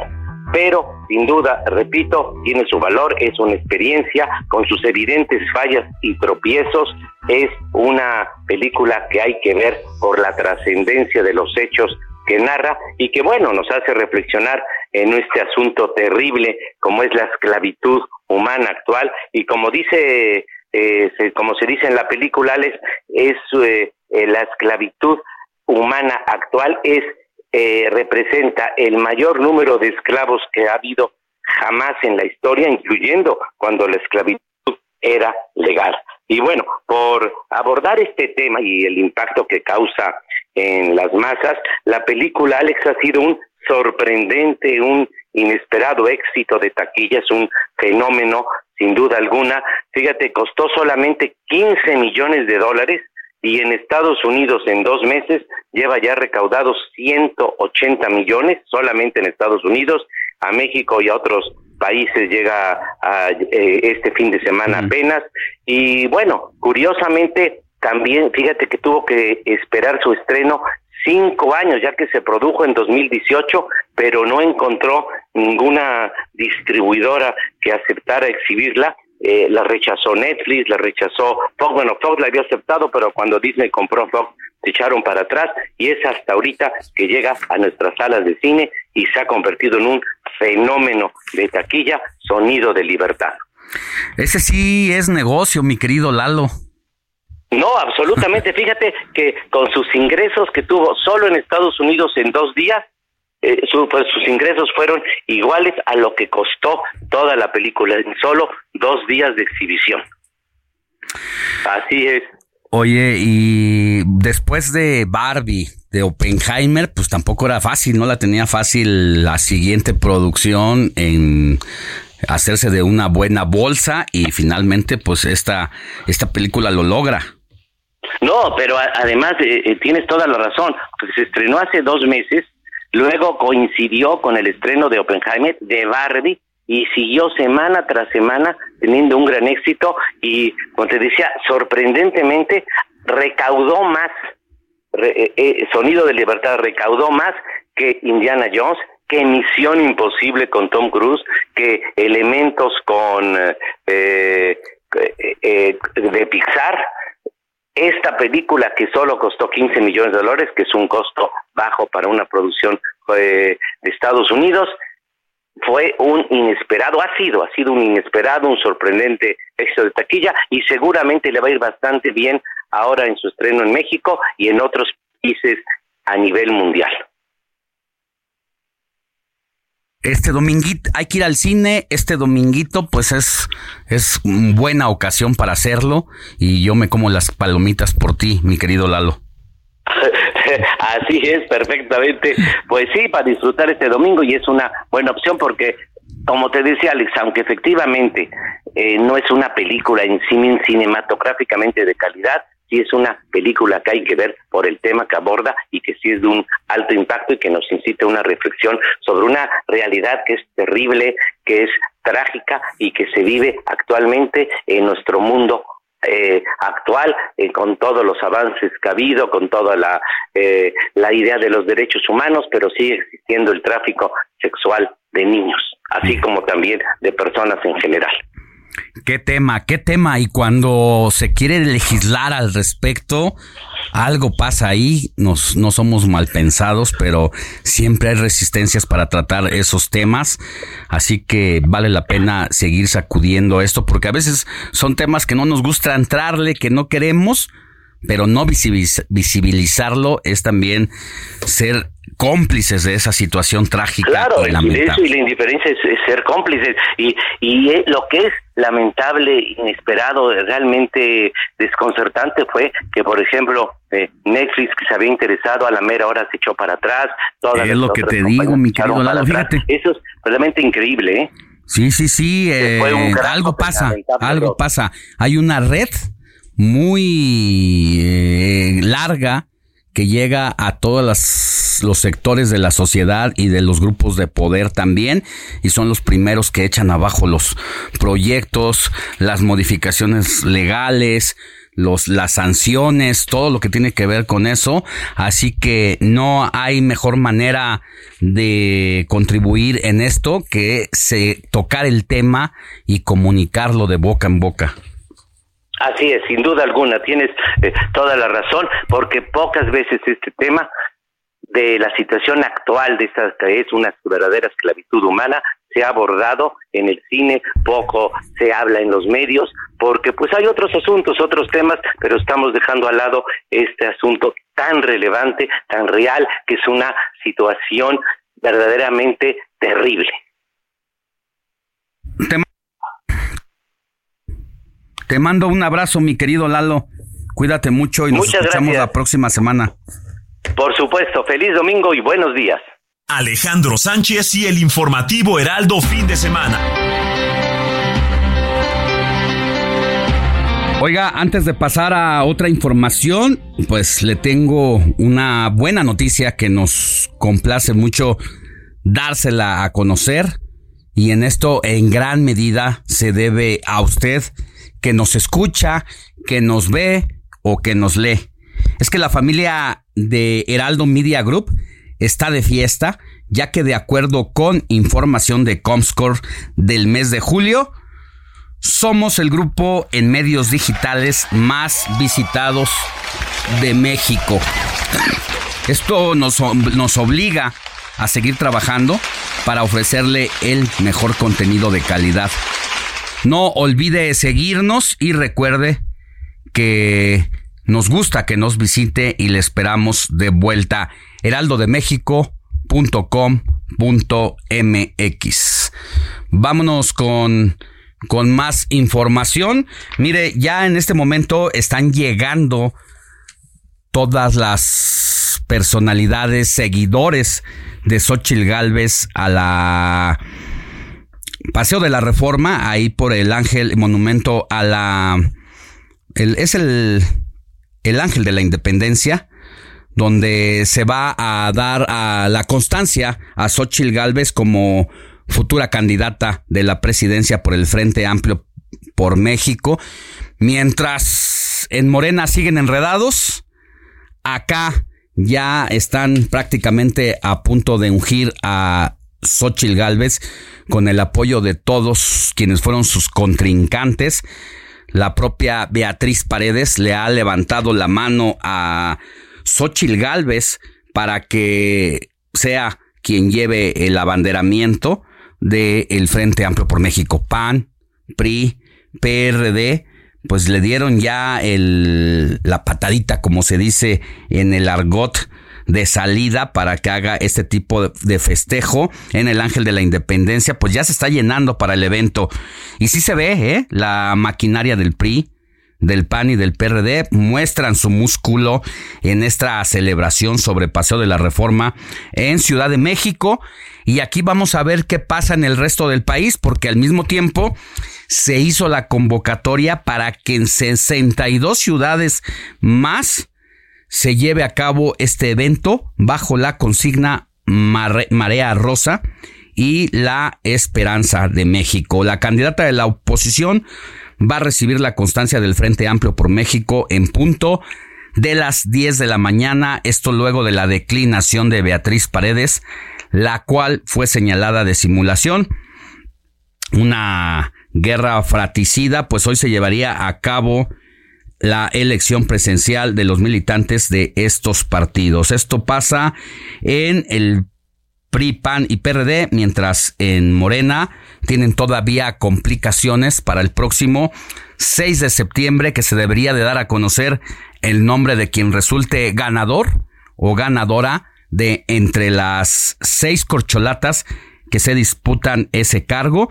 Hay que recordar que Marcelo Ebrard ha sido uno de los principales críticos y dentro de los adversarios internos, quien más se ha dedicado a criticar todo el proceso interno, incluyendo el levantamiento de las encuestas y el método, por lo que incluso el partido de Morena tuvo que recorrer un día más este trabajo de las encuestadoras para sacar adelante el proceso y vamos a ver Aquí la gran eh, incógnita y el gran tema va a ser que si en caso de que Marcelo Ebrard pierda la encuesta y no sea el candidato a la presidencia de Morena por, eh, pues por este partido en el poder, va a levantarle la mano a quien resulte ganador o ganadora.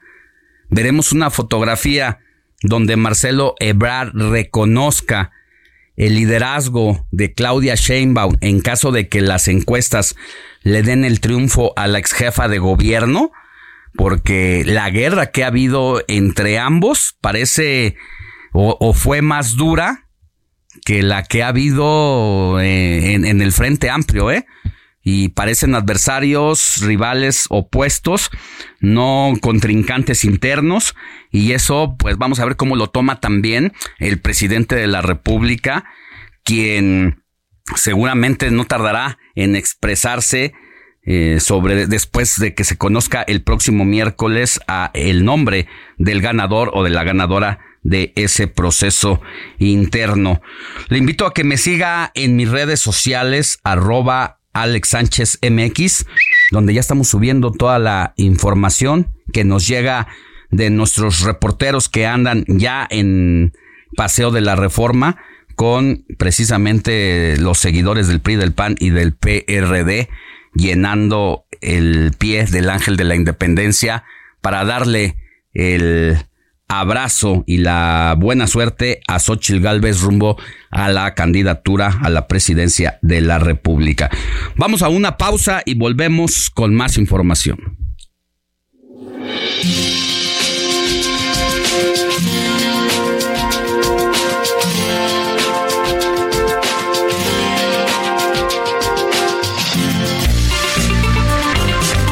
La noticia no descansa. Usted necesita estar bien informado también el fin de semana. Esto es Informativo El Heraldo Fin de Semana. Regresamos.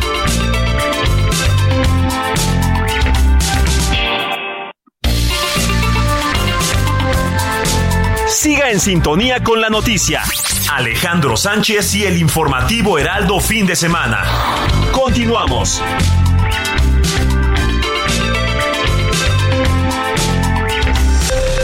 Esto es Noticias a la Hora. Heraldo Radio le informa.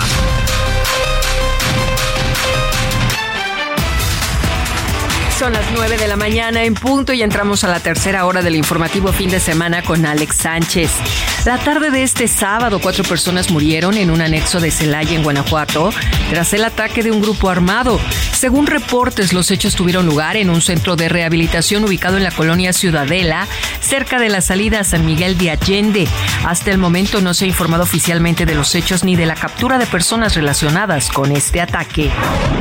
La Secretaría de Gestión Integral de Riesgos y Protección Civil de la Ciudad de México anunció en sus redes sociales que este domingo se espera caída de ceniza volcánica en algunas alcaldías de la capital mexicana.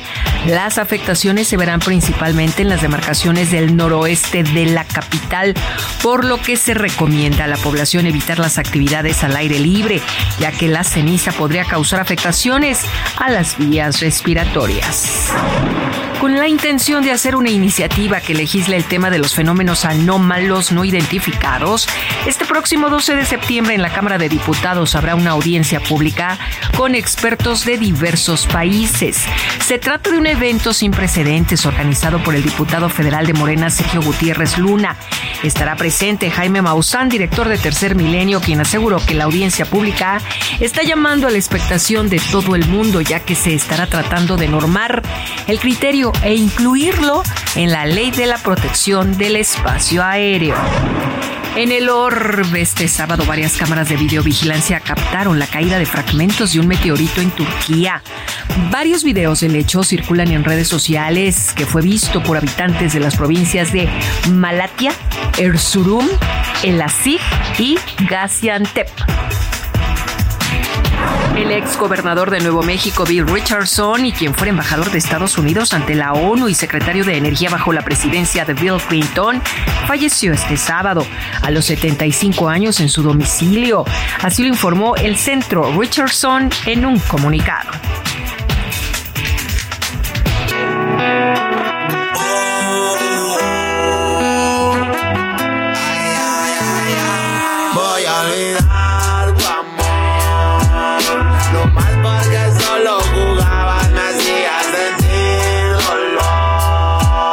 Las primeras horas de este domingo se dio a conocer el asesinato del rapero mexicano Lefty SM de 31 años, cuyo nombre real era Juan Carlos Sauceda.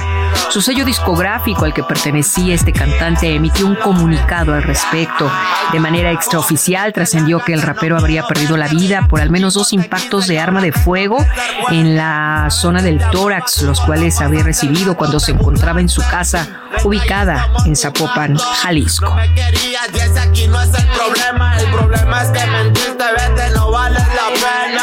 Son las 9 de la mañana, 3 minutos, tiempo del centro de México, amigos. Sigan aquí, los invitamos en la frecuencia del Heraldo Radio. Les saluda Mónica Reyes. Esto fue Noticias a la Hora. Siga informado, un servicio de Heraldo Media Group. En mi mente estás como una adicción que se siente dulce, tierna y natural. Pasas el umbral de mi intimidad, llegas hasta el fondo de cada rincón. Me tienes aquí como quieres tú, vienes y desplazas a mi soledad, me vas atrapando. Bueno, hay que seguir. Estás palpitando a mí y verte a mi lado es mi necesidad. El dejarte ir o decir adiós es morir en vida, es negarme a mí. Que mi libertad se termine en ti y sentirte cerca. 9 de la mañana con 4 minutos hora del centro del país. Vámonos a la efeméride musical con Héctor Vieira, que se puso romántico hoy. Otro giro en la selección musical de hoy, mi querido Alex, algo romanticón, algo así, melosón. Y es que te cuento que la cantante y actriz puertorriqueña Noelia, quien saltó a la fama precisamente con este tema en 1999, este tema titulado Tú, pues cumplió 44 años el pasado jueves 31 de agosto. Y bueno, si bien es cierto que ya ha hecho principalmente su carrera en los Estados Unidos, pues en nuestro país saltó a la fama con este tema que, como les comentaba, forma parte de su disco debut, debut titulado Candela, otro éxito precisamente de este disco que fue lanzado en 1999, Alex. Aparte una, una mujer muy guapa, muy atractiva y que bueno, ahí se ha mantenido sobre todo en Estados Unidos haciendo carrera y que bueno, ahora la recordamos en este domingo musical. Muchas gracias, Héctor. Volvemos Seguimos con contigo más. más adelante. Claro que sí, mi Alex. Cada palabra, te has vuelto mi espada tras cada batalla. Descubrí el amor al llegar a ti. Sintonía con los estados en el informativo fin de semana.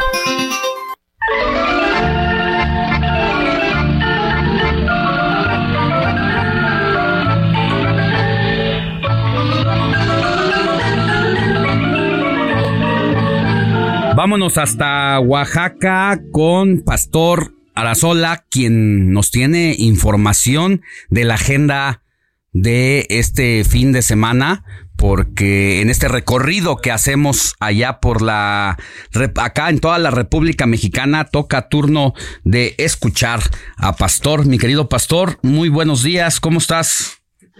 ¿Qué tal Alejandro? Muy buenos días, amigos de El Heraldo de fin de semana, con el gusto de saludarles.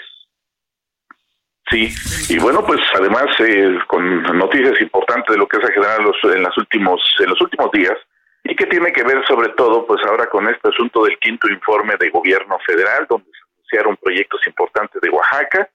Lo malo es que pues hablan de carreteras que están inconclusas, entre ellas la de la costa, que se está postergando. ¿eh? Esta se debió haber inaugurado el año pasado. Ahora se decía que en julio, no se dio en julio, dijeron que octubre, ahora dice que para diciembre.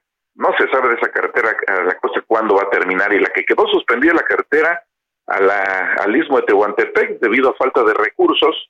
Ahí, bueno, tendrán que hacer alguna aplicación de recursos adicional para poderla concluir, pero eso ya la están dando como hecha y como terminada, junto con el interoceánico, donde pues ahí solamente se han avanzado también a pasos lentos. Así es que pues, con bombo y platillo se anuncian obras que, eh, por lo menos en Oaxaca, no están concluidas. Y a esto le sumamos también asuntos que tienen que ver con el tema de la migración. Ese es un tema, un fenómeno que ya hemos hablado una y otra vez y el problema es que tenemos pues aumento de casos ahora con el asunto de los eh, migrantes. Problemas ya de brotes de pediculosis, tenemos problemas ahí con ellos con enfermedades venéreas, gentes allagadas, con problemas de deshidratación y bueno pues aquí están buscando alternativas para hacer una especie de albergue eh, pues provisional para poderles dar atención a muchas de las personas que están pues en los parques, en las centrales de autobuses, afuera de oficinas públicas, en la vía pública también exponiéndose a diversas circunstancias y por lo tanto es un problema que se tendrá que atender de inmediato debido a que llegan cada vez más y más pues inmigrantes de todas partes del mundo y sobre todo aquí de Centroamérica, también tenemos aquí algunos africanos, tenemos algunos asiáticos y todo este problema que se viene acentuando en Oaxaca. Y ello también tenemos que ver con la seguridad porque nos llamó mucho la atención que la mesa de seguridad que se abordó en esta semana, pues hablaba que Oaxaca está entre los 10 estados más seguros del país. Ese es en lo que dicen en cifras por parte de las autoridades gubernamentales. Lo que sí es que, bueno, pues hoy en día estamos teniendo más ejecuciones, tenemos problemas ya también de feminicidios, eh, se están ah, dando la alerta por el hecho de que, bueno, pues ahora Oaxaca tiene ya varios municipios con alto índice de inseguridad y junto con ello, bueno, pues son datos que a veces no coinciden. Ya la Defensoría de los Derechos Humanos también ha pedido que se intervengan debido a los tantos hechos violentos que se están presentando y donde, pues lamentablemente, ha habido poca respuesta y efectividad por parte de los encargados de la seguridad. Así es que complejo, sobre todo en este en esta semana de inicio de clases, donde por cierto cuatro días y el primer paro de la sección 22 que estuvo por cierto allá en la Ciudad de México participando en una serie de marchas, hubo paro de labores este fin de semana, así es que todos los niños a tomar rumbo y ahora pues ya resulta que pues el primer paro laboral por parte de la sección 22 donde bueno pues están haciendo una serie de inconformidades y vienen otras acciones más Alex. Bueno, pues vamos a estar pendientes, mi querido, mi, querido pastor, donde te podemos escuchar todos los días de lunes a viernes de 6 a 7 de la mañana y de 3 a 4 de la tarde por el 97.7 de FM Heraldo, Oaxaca, donde nos están escuchando en este momento en el informativo de fin de semana. Pues les saludo con gusto desde Oaxaca y estamos muy atentos a todo lo que sucede para mantenerles al tanto. Cuídate. Gracias, con tus saludos. Alejandro Sánchez y el informativo Heraldo fin de semana.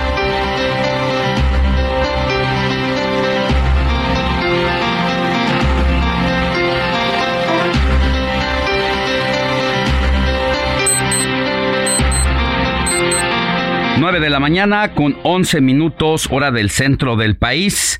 Vámonos a más información porque fíjese que esta mañana pues llegaron noticias sobre el hallazgo de tres bolsas con restos humanos en Tlalnepantla, Estado de México. La violencia en nuestro país pues tiene muchas caras y una de ellas es la deshumanización de las personas tras ser víctimas de los criminales, lo que ha reflejado el abandono de restos humanos en la vía pública haciendo partícipes de la situación a quienes habitan o trasladan en las zonas donde ocurren los terribles hechos y uno de ellos se suscitó este sábado, 2 de septiembre de 2023, en el municipio mexiquense de Tlalnepantla, municipio gobernado por Marco Antonio Rodríguez Hurtado, quien ha tenido problemas severos de inseguridad desde hace ya unos meses y no ha podido poner remedio a esta situación. El encuentro de estos restos fue a un costado de un terreno baldío aledaño en una zona industrial en la avenida Gustavo Vaz y calle Henry Ford de Tlalnepantla, Estado de México, donde fueron halladas las bolsas en cuyo interior estaban los restos ya en avanzado estado de descomposición, de las cuales emanaba un fuerte olor que fue percibido por los vecinos de la zona. Ahí también eh, esa zona está rodeada de comercios, por lo que las fueron las mismas personas las que denunciaron a la policía y tuvo que intervenir incluso la Fiscalía General de Justicia del Estado de México para cordonar la zona, para comenzar la investigación y diligencias de este caso. Los servicios periciales realizaron las primeras diligencias y el levantamiento de los cuerpos, los cuales fueron trasladados ya a las instalaciones del Servicio Médico Forense, donde se realizan las necropsias de ley. Y a ver si corresponde alguna de estos resultados de la necropsia alguna víctima de desaparecidos. Cabe señalar que esto no es un hecho aislado, pues el pasado mes de julio también ocurrieron varios casos similares, uno suscitado el día 11 donde un cadáver embolsado fue arrojado a la calle e incinerado, causando una fuerte movilización policíaca.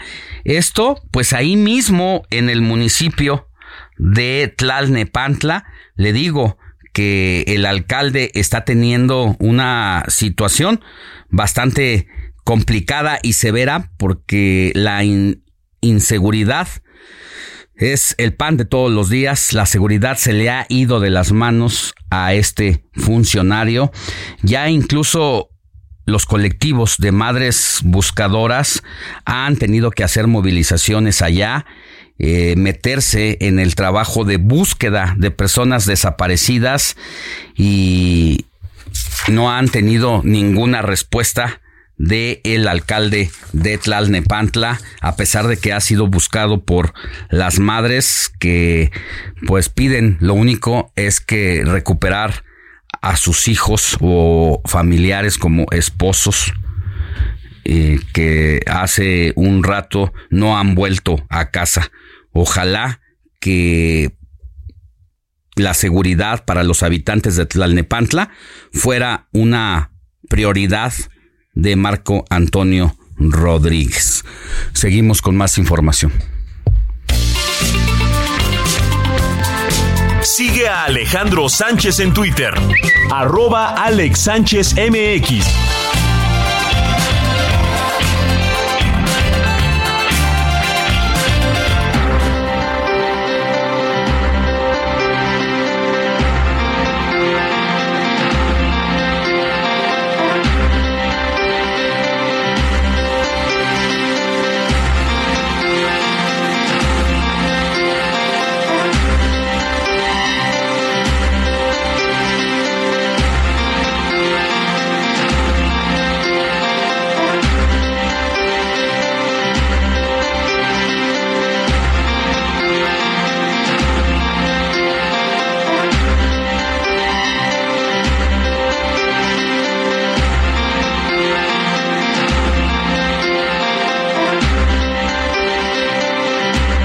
Vámonos con más información porque mire, este viernes primero de septiembre, ya que hablamos de asuntos de inseguridad, pues el presidente Andrés Manuel López Obrador presumió la reducción de la delincuencia gracias a su estrategia de seguridad. Sin embargo, pues México tiene problemas. Mi querido Andrés Rangel, ¿de qué se trata?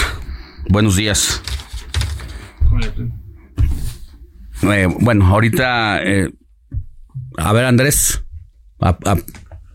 Apriétale ahí donde dice on. Hola, buenos días, Alex. Sí, claro, eh, te traemos los datos sobre las 10 ciudades más violentas de, del mundo. Sí, sí, sí. Dinos, Andrés, dinos. En, este caso, eh, pues vimos que el presidente Andrés Manuel eh, anunció la reducción en la delincuencia. Sin embargo, nueve de las diez ciudades más peligrosas del mundo, o más violentas, diríamos, en cuestión de de homicidios se encuentran en México. O sea, tiene nueve de diez ciudades más violentas. O sea, solamente una no es de México. Así es. ¿Y cuáles son estas nueve entidades en el país? Empecemos por la décima, que es Acapulco, la cual presenta 65 homicidios por cada 100 mil habitantes. Seguida en, en el número 9 de Ciudad Juárez, Chihuahua, con 67. En la octava se encuentra la ciudad norteamericana Nueva Orleans, la cual tiene 70. Después ya seguimos con puras mexicanas en el top 7, que es Uruapan en Michoacán con 78, Celaya, Guanajuato con 99, Tijuana, Baja California con 105, Zacatecas, eh, la capital, con 134. Y en el top 3 está Ciudad Obregón, donde apenas eh, vimos el caso de Alma Lourdes, el feminicidio, donde fue asesinada a balazos en una carnicería. Está en segundo lugar Zamora con 177 y el primer lugar se lo lleva Colima con 181 homicidios por cada 100.000 habitantes. O sea, somos campeones en materia de inseguridad a nivel mundial. Y mira que eh, no, recuerdo que hasta hace dos, tres años teníamos apenas tres ciudades, eh, digo apenas, de las diez que nos estás, nueve que nos estás presentando aquí, pero desafortunadamente en los últimos años se incrementó y el discurso del presidente de la República es que vamos ganando la lucha contra el crimen, pero cuando uno ve los números, incluso la tendencia de homicidios en el país es más severa ya que en los primeros cinco años de Felipe Calderón, en los primeros cinco años de Peña Nieto, y al ritmo que van los homicidios, va a acabar el sexenio de López Obrador como el sexenio donde más asesinatos hubo. Eh, ya superamos los 163 mil muertos y me llaman la atención algunas entidades. O sea, Colima es eh, donde está el puerto más importante del mundo o de América Latina por su destino y salidas. Ya lo platicábamos ayer con eh, Asia y hacia otras partes del mundo. Entonces, eh, repítenos los tres primeros lugares. Así es, Alex. El número tres es Ciudad Obregón. El número dos es Zamora. Y en primer lugar se lo lleva Colima por segundo año consecutivo. Bueno, pues ahí están los datos duros. Acá hay otros datos. ¿Y de quién es esta, estos datos? ¿Quién los ofrece? Eh, los datos que aporta la Ciudad de México son del Consejo de Seguridad Nacional, o sea, los mismos datos del gobierno. Propios datos. Así es, datos públicos que se pueden encontrar en páginas del gobierno. Bueno, gracias Andrés. Vámonos, mi querido Héctor Vieira, hasta el Ángel de la Independencia. Ya está todo listo para la fiesta de Xochil Galvez. Así es, mi querido Alex, ya se está eh, llenando esta glorieta del Ángel de la Independencia en Paseo de la Reforma. Entonces, en unos momentos más estaremos haciendo enlace con nuestro equipo de reporteros que está desplegado allá en ese punto de la ciudad, donde estaremos dándole seguimiento puntual a esta pues celebración ya de la virtual candidata a la presidencia de la República por el Frente Amplio por México, Xochitl Galvez. Y vámonos a otro punto de la ciudad también, mi querido Alex, porque a propósito de lo que mencionaba Andrés en materia de seguridad, pues también las calles de la Ciudad de México pues tienen lo suyo y quien nos tiene el reporte, por supuesto, desde la Ciudad de México es nuestro querido amigo y compañero Gerardo Galicia. ¿Qué tal, mi querido Jerry? ¿Dónde te encuentras en este momento? Ya recorriendo la zona oriente de la capital, mi querido Héctor, Alex, excelente mañana y tenemos información para nuestros amigos que van a utilizar el eje 8 sur, la calzada de Ermita Iztapalapa. Hemos encontrado un avance todavía bastante favorable, bastante rápido. Si dejan atrás su cruce con la calzada de Tlalpan rumbo a la calzada de la Viga, en general se avanza bastante bien. Son ligeros los asentamientos en los semáforos. Únicamente no hay que abusar del acelerador. Donde sí tenemos rezago de consideración es sobre el circuito bicentenario llegando a la avenida Jardín. Ocurrió un choque múltiple y en ese punto estaban laborando equipos de emergencia. Esto ocurre con dirección al Paseo de la Reforma. De hecho, si van a utilizar el circuito interior para poder llegar a la zona de reforma partiendo de la raza. Por ello, el asentamiento es en carriles centrales donde se genera este choque múltiple. Hay aceite sobre la cinta asfáltica. De preferencia, hay que buscar carriles de la izquierda para poder avanzar de manera más favorable. Y por lo pronto, el reporte. Así es, mi querido Jerry. Pues entonces eh, hay tener las precauciones debidas aquí en este punto de la Ciudad de México y bueno, cualquier situación estaremos en contacto contigo más adelante. Con mucho cuidado, amigo. Excelente mañana. Con todo gusto, excelente mañana. Muchísimas gracias, mi compañero y amigo Gerardo Galicia, reportero vial del Heraldo de México, cuando en este momento son las 9 de la mañana con 22 minutos hora del centro de la República Mexicana. Mi querido Alex, y como lo comentábamos hace unos momentos, pues se sigue llenando el paseo de la reforma, el Ángel de la Independencia, pues una importante movilización que se espera alrededor del evento de Xochitl Galvez. No olvidemos, Alex, que también hace unos meses, pues el paseo de la reforma se inundó con esta marcha que se llevó a cabo hace unos meses en defensa del Instituto Nacional Electoral. Entonces, vamos a estar muy pendientes todavía a lo largo de los minutos que nos quedan de este informativo de fin de semana del domingo para tenerles la cobertura en tiempo real y tenerles todos los detalles al momento. Como les comentaba, militantes del PAN están ahí, del PRI, del PRD, por supuesto que se espera la llegada en cualquier momento de los dirigentes de estos tres partidos y bueno, a final de cuentas, Alex, el personaje de la noticia en los últimos meses, Xochitl Gálvez. Bueno, ya, decíamos, hay fiesta por parte del Frente Amplio por México. En lugar de estar diciendo esa noticia el día de hoy, si las cosas hubieran sucedido como tenía programado el Frente Amplio y el comité organizador, hoy estaríamos haciendo cobertura de eh, las elecciones en urnas por dos candidatas, ya sea por Xochitl Gálvez o por Beatriz Paredes. Pero lo que hizo que tomara la decisión el Frente Amplio de cancelar ese proceso es que estaban enterados de que el partido Morena les iba a reventar el proceso. Y eso fue lo que llevó a la decisión de pedirle a Beatriz Paredes que reconsiderara ya no seguir adelante porque las encuestas no le favorecían y lo que iba a ocurrir es que solamente se iba a exponer el frente a quedar mal en el proceso al reventarse por el Morena y uno se pregunta, ¿realmente hubiera sucedido eso? Cuando está viendo uno lo que pasa dentro de casa entre los aliados que se están dando hasta con la cubeta, pues sí, no duda un, no duda uno que Morena pudo haber infiltrado el proceso de la, de la consulta del el Frente Amplio. Así es, Alex, muy interesante lo que acabas de comentar y pues mira, ¿quién iba a decir que todo cambió de último momento? Bueno, vamos a ver si regresamos más adelante con uno de nuestros reporteros que está ya allá en el Ángel de la Independencia. Pausa, volvemos con más. La noticia no descansa.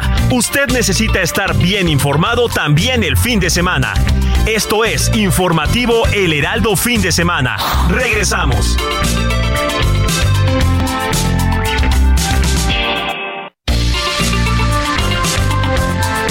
Siga en sintonía con la noticia. Alejandro Sánchez y el informativo Heraldo Fin de Semana. Continuamos.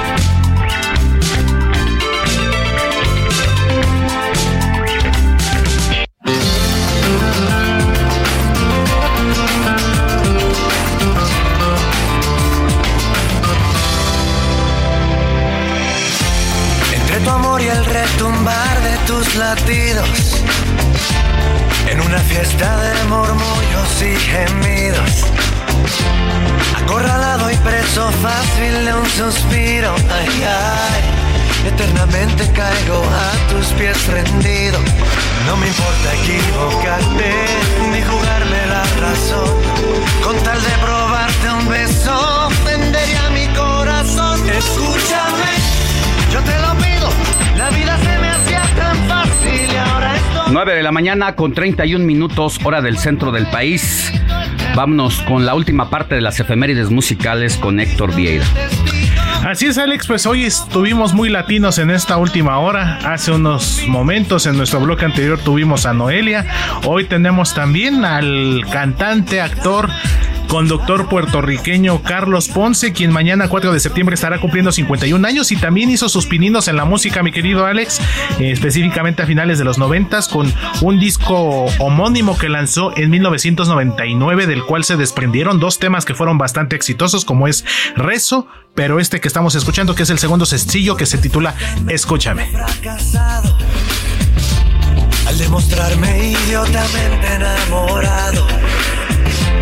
Es imposible engañar esa mirada que después. Sigue a Alejandro Sánchez en Twitter. Arroba Alex Sánchez MX.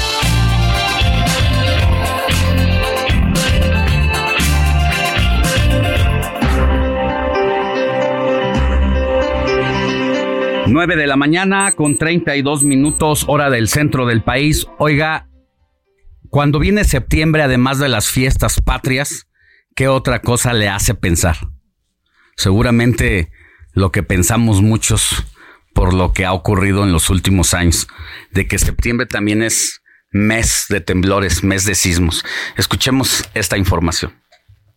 Si bien los fuertes sismos de 1985 y 2017 que se han vivido en México han levantado la creencia de que el mes de septiembre es cuando se manifiestan los temblores, no está de más estar prevenidos y tomar medidas ante estos eventos naturales. Un sismo es causado por la liberación súbita de energía que se desplaza por el interior de la Tierra. También pueden ocurrir por la fricción en el borde de las placas tectónicas, procesos volcánicos, impactos de asteroides o de cualquier cualquier objeto celeste de gran tamaño. No obstante, si llegara a presentarse de una gran magnitud, supone un gran riesgo para los seres vivos. A pesar de que no sabemos con certeza cuándo podría ocurrir un sismo, es importante estar prevenidos y preparados para un evento de tal magnitud, por lo que aquí te recomendamos algunas medidas que puedes hacer antes y durante un sismo. Primero es necesario guardar la calma Después verificar el estado de la construcción de tu vivienda y realizar labores preventivas de mantenimiento.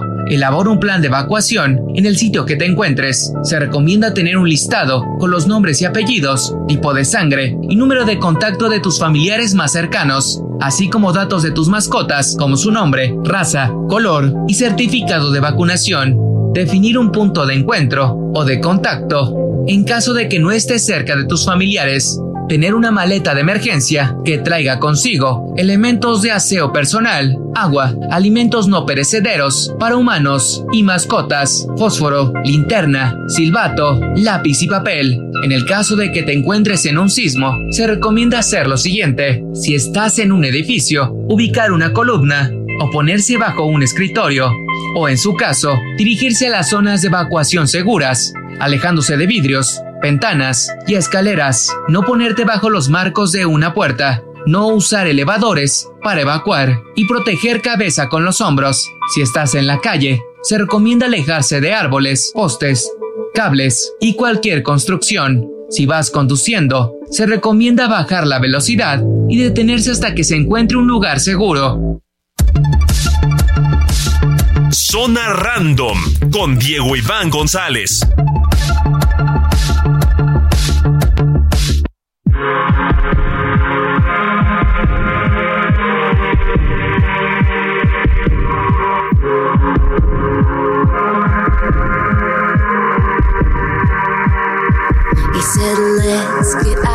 This town, drive out of the city, away from the crowds.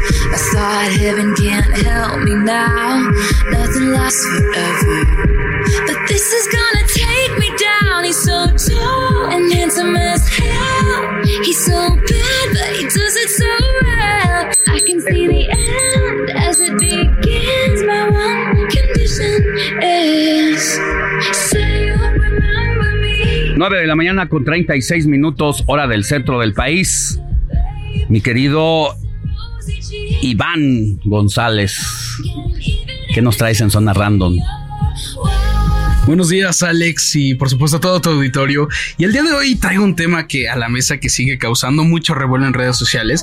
Pues Taylor Swift sigue rompiendo récords. Así es, señores y señoras y señores que nos estén escuchando, sigue rompiendo la cantante estadounidense muchos récords. Pues está, pues se sabe que está dando una gira por todo el planeta con su famoso y ya conocido The Eras Tour, el cual ha sido una de las giras más rentables en la historia, por encima de artistas como Elton John, Ed, Sheeran, YouTube, Coldplay y muchos más. Con una recaudación de más de 1.4 mil millones de dólares, eso sin contar las fechas faltantes de Sudamérica, Europa y Asia, es uno de los tours más importantes de la historia. Pero esta vez no hablaremos precisamente de sus presentaciones, pues hace unos días se anunció que The Eras Tour llegaría a las salas de cines, pues la cinta de su concierto llegará a salas mexicanas el 13 de octubre y el 1 de septiembre salieron a la venta las preventas para comprar boletos y en menos de dos horas se acabaron. Con esto Taylor vuelve a romper otro récord, pues rompió récord de ingresos por ventas anticipadas de boletos en un solo día, con 26 millones de dólares, imagínate, 26 millones de dólares en un solo día, con entradas que se vendieron todas el primer día. La cinta batió el récord anterior que tenía Spider-Man No Way Home, la cual vendió entradas por valores por entre 16.9 millones y 17 millones de dólares en su día de lanzamiento de venta. Con esto se abre una nueva ventana de oportunidades para los estudios y para un nuevo género de cine que se puede explotar a lo grande pues las cifras de conciertos o performance que se graban y luego se transmiten vía, bueno, formato de cine, son bastante lucrativos para los estudios y no solo es el caso de Taylor. pues también hay otros artistas que han hecho estas cosas. El caso de Billie Eilish, este, de, de algunas bandas de K-pop como Blackpink y todo, que graban sus conciertos, luego los ponen en formato de cine y se vuelve súper lucrativo para los estudios y por supuesto también para las bandas de cine, eh, para las bandas de música. Entonces vamos a ver una nueva ola de productos cinematográficos, no precisamente como se esperan, pero sí de otra forma, de otra gama. Entonces veremos qué tal y pues yo creo que va a romper más récords en taquilla. Taylor Swift con su The Era Story en, en pantallas. ¿Cuánto nos decías la semana pasada que había ganado en la gira por Estados Unidos nada más? Solo por Estados, más de 500 millones. En Estados Unidos. Sí, solo rectifiqué la cifra y fue más de 700 millones de dólares. O sea, más todavía. Sí, sí, sí, todavía Nada más. en Estados Unidos. Sí, de hecho, como te comentaba hace unos, hace unos instantes, ya con toda su gira ha juntado más de 1.4 mil millones de dólares. Eso sin contar las fechas restantes que son Argentina o parte de Sudamérica, más bien, Asia y Europa. De hecho, es la primera vez que va a ir a Asia eh, Taylor. Entonces veremos que yo creo que su impacto va a ser impresionante en el, en el continente asiático, pues es la primera vez y se sabe que hay muchos fanáticos asiáticos de la cantante norteamericana, ¿no? Entonces veremos cómo le va en Japón, creo que también confirmó en Tailandia y otros países. Entonces veremos cómo le va a Taylor Swift por allá. Y pues sí, entonces veremos eh, más, más producciones cinematográficas por de este estilo, con sus con grabaciones de sus conciertos para que las personas que no asistieron a dichos eventos pues puedan verlos en otra, en otro formato, pero puedan disfrutar esa experiencia, ¿no? Bueno, eso es lo que traigo pues, para ti, Alex. Nos vemos la próxima, mi querido Iván González. Tus redes sociales. Mis redes sociales me pueden encontrar en, como, bueno, en Twitter y en, bueno, en X y en Instagram como República-Hype. Hype se escribe H YPE, Hype, así lo pueden encontrar. Entonces, para ahí se pueden enterar de muchas noticias sobre música, entretenimiento, moda y demás. Deporte también. Entonces, para que ahí me sigan y pues ahí podamos estar más en contacto. Por si quieren que hable de un tema en específico la próxima semana o en diferentes transmisiones, ahí me pueden contactar. Muy bien. Muchas gracias. Gracias a ti, Alex. Bonito día.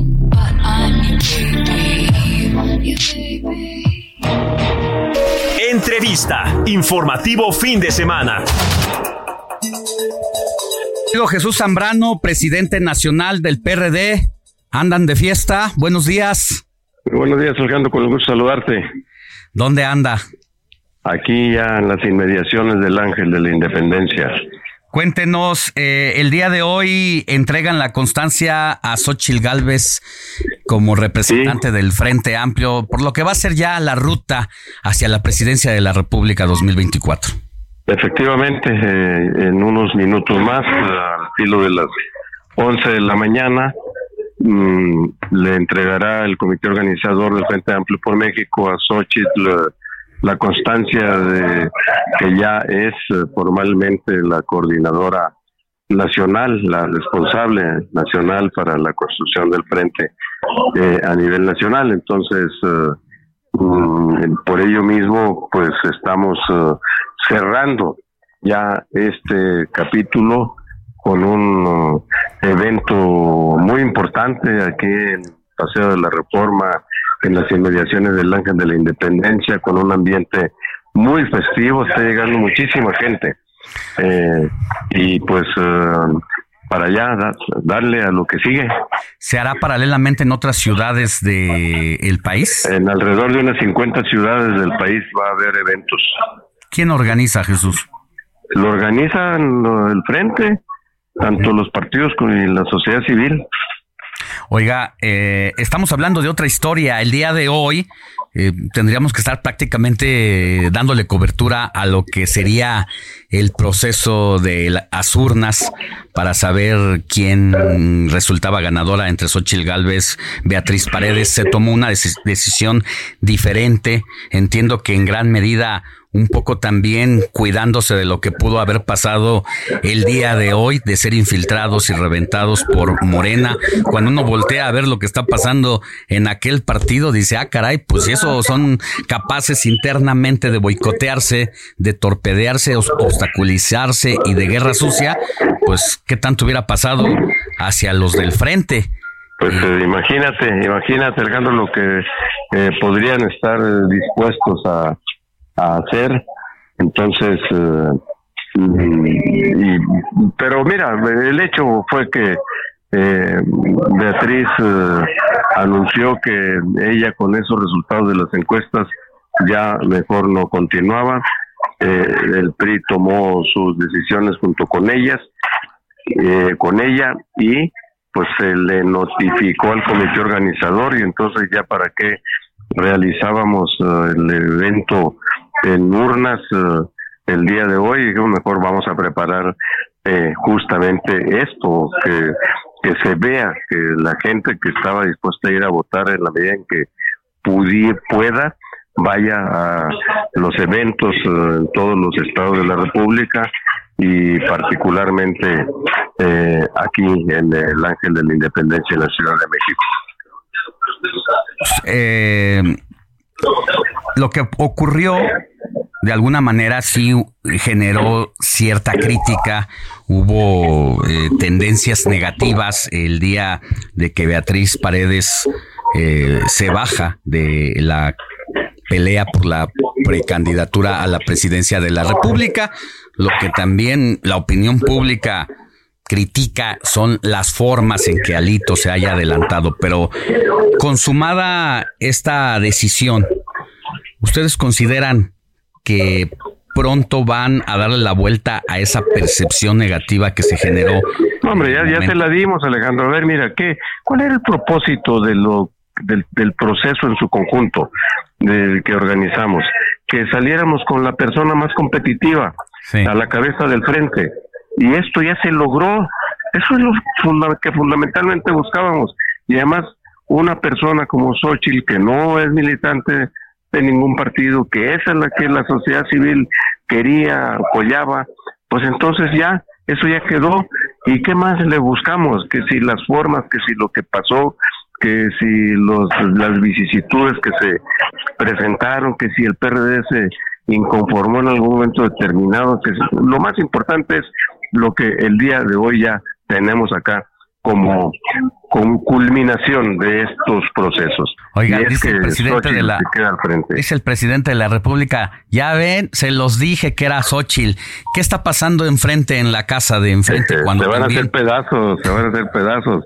Le vamos a decir el miércoles o el jueves a López Obrador, te lo dije, Hace como cinco años sabíamos que iba a ser Claudia, atinamos.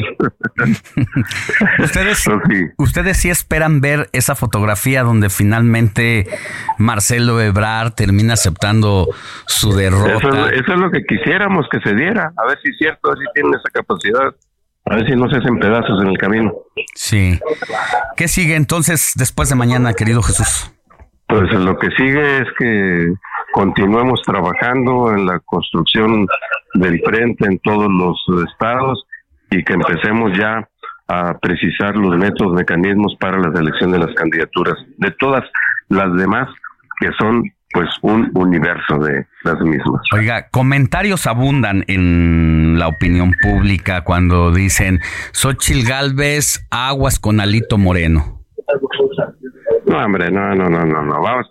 Eh, mira, ahí los vimos actuando juntos cuando le estaba hablando en tribuna el eh, día primero, antier, en San Lázaro, en la Cámara de Diputados, en la sesión de Congreso General, todos los grupos parlamentarios con los periodistas con el hito a la cabeza, en este caso concreto, allí rodeándola, cobijándola, protegiéndola y solidarizándose con ella. Y así va a seguir siendo, Bueno, pues mucha suerte. Ya nos llegan aquí imágenes a la cabina del Heraldo Radio, donde ya prácticamente eh, las inmediaciones de al pie del Ángel de la Independencia, pues ya eh, saturada de personas, de seguidores de Xochitl Galvez. Bueno, todavía falta, pero ya hay un buen número de personas ahí importantes en torno a esta sí, sí, van a ser miles, miles y miles, vas a ver. Bueno, le mando un abrazo, que tenga buen fin de semana y mucha suerte. Gracias. ¿eh? Gracias, otro abrazo aquí por allá, muy buenos días. Deportes con Luis Enrique Alfonso.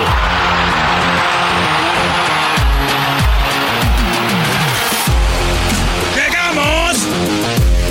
You and me, baby, ain't nothing but mammals, so let's do it like they do on the Discovery Channel. Do it again now. You and me, baby, ain't nothing but mammals, so let's do it like they do on the 9 de la mañana con 48 minutos, hora del centro del país. Mi querido Luis Enrique Alfonso, ganaron las águilas, muy buenos días. Sabía que me tenías que recibir con eso, este Alex. Tu americanismo es, es eh, realmente eh, asombroso, porque aparte, antes que nada, y abrazo a DJ Kike, que no, esta ignorancia musical llega eh, a, a niveles muy altos, no sé cuál es el tema, pero me gusta, me gusta para domingo, para domingo de chilaquiles, ¿no?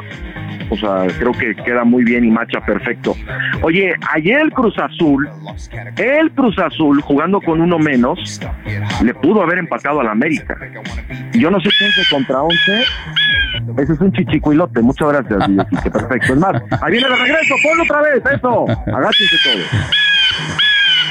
Trae gusanos en las patas. Bueno, el tema, Alex, es que eh, sí, lo del América preocupó un poco porque eh, con uno menos, eh, Cruz Azul, eh, los metió en complicaciones. Yo no sé si 11 a 11 la cosa hubiera estado brava. Expulsaron a Charlie Rodríguez en un eh, diluvio que cayó en el sur de, de- la ciudad, Alex, ayer, y que el drenaje del Azteca, la verdad, bueno, ¿eh?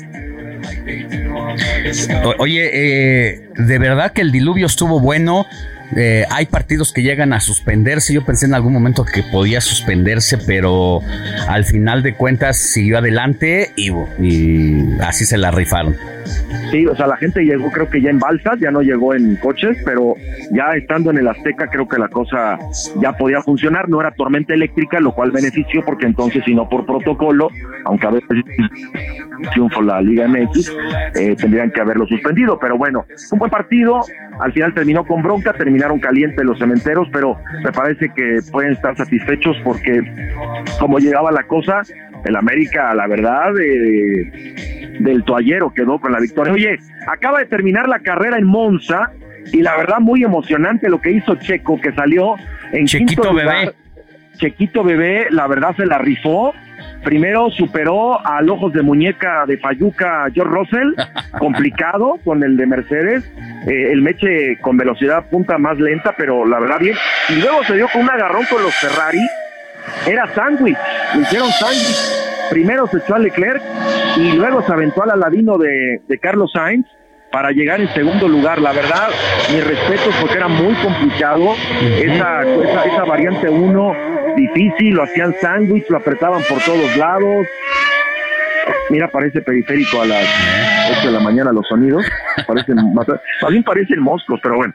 Eh, y, y la verdad, Checo se la rifó muy bien se la rifó muy bien en la carrera y logra sacarle 49 puntos de ventaja a Fernando Alonso que terminó en noveno. Ya de Verstappen y hablemos, terminó en primero, tiene es el piloto con más victorias consecutivas, ya superó a Sebastián Vettel, tiene 10, es una locura y está haciendo historia el, piloto neerlandés, pero de verdad que lo de Checo hoy al, al, al borde del asiento porque no sabía si en ánimo de, de superar el segundo lugar lo podían bajar al cuarto, eh, con, con mucha complicación, los neumáticos, la temperatura, eh, la banda ferrarista estaba prendida, la verdad chiquito bebé, bien, ¿eh? O sea, la verdad que tenga otro hijo ya, o sea, es más que vaya que venga México ¿Otro? más. Si no está arriba del coche, está arriba de su mujer, pero no hay bronca. Está bien, no pasa nada. Oye, No seas eh, envidioso, Alex, no seas Luis, envidioso. Luis Enrique Alfonso, Verstappen imparable, ¿no? Primer lugar y el campeón de campeones. Hasta hace no mucho, Hamilton parece que ya empieza a mermar el liderazgo. Se fue al cuarto. Fíjate que Juan, fíjate que Juan Milton acaba de renovar dos años más Ajá. con, con, con Mercedes y no, no sé, no creo que vaya a pelear por otro campeonato. Yo creo que más bien es como para despedirse a 2025. Y Checo habrá que ver si le van a extender un año de contrato, es muy importante. Recordemos que el Gran Premio de México termina contrato en el 2025. Checo me parece que de tener otra vez este crecimiento en su carrera, podría renovar un año más, a ver si le conviene, porque también va a seguir siendo el segundón, ya lo sabemos, pero pues igual y estar mejor en Red Bull que en otra escudería, y tal vez seguir más adelante. ¿Por qué es tan, es tan cabalístico el 2025? Porque en 2026 viene otra nueva reglamentación de Fórmula 1 donde va a entrar otras escuderías, donde va a haber otra nueva nomenclatura y ahí es donde me parece que se puede mover mucho la parrilla. Entonces, este Checo es donde quizá pueda también entrar en este baile. Viejo sabroso. pero para ver exactamente el viejo sabroso. Eh, hoy me, me dio mucha risa en una publicación porque en la euforia, Alex, cuando Verstappen va a festejar con sus ingenieros, Checo va adelante y le pega un algadón. Y entonces dicen 10 segundos de penalización a Verstappen por tocar el alerón trasero a Checo. Sí estuvo, sí estuvo chicos. Bueno. Abrió el DRS Checo Es y me que lo se conocen, se conocen de atrás tiempo ya, ¿no? De atrás tiempo se conoce, sí, de atrás tiempo. Haya sido conoce. como haya sido. Sí. Haiga sido, exactamente, exactamente. Tiene razón en tu preciso, haya sido como haya sido, pero sí le dio tremendo nalgadón. Yo creo que ni Carola le pegue esas nalgadas a Checo, pero es entendida. O sea, es el sexto 1-2 que hacen. Es cuando es pasas- el octavo podio de la temporada en este, de Checo en este, en este año, que ha sido muy sufrido eh, de chiquito bebé. Sí, bueno, pues ya, ya se tienen mucha confianza. Eso ocurre cuando tienes muy de cerca al adversario todo el tiempo, más que a Ahora- la familia.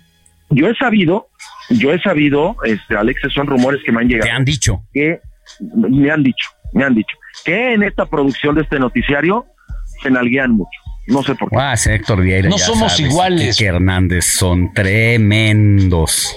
Se nalguean, pero hasta eh, parece, parece redoble, parecen como redobles en la mañana. Bueno, dice Quique que cuando lo vienes a visitar. ¿Eh? No, a la visita, yo a la visita conyugal no voy los domingos, lo siento. Bueno. Eso sí calienta. pues vámonos, mi querido Luis Enrique Alonso, si, Alfonso, si no, vamos a acabar diciendo otras cosas que no deben ser. Sí, vamos a abrir un OnlyFans ya en este noticiero. Te mando un abrazo, hasta luego. Hasta Abrazo. aquí la información. Gracias. Heraldo Media Group presentó Alejandro Sánchez y el informativo Heraldo fin de semana. La información y el entretenimiento que usted necesita para estar enterado también en su descanso. Por el Heraldo Radio, con la H que sí suena y ahora también se escucha.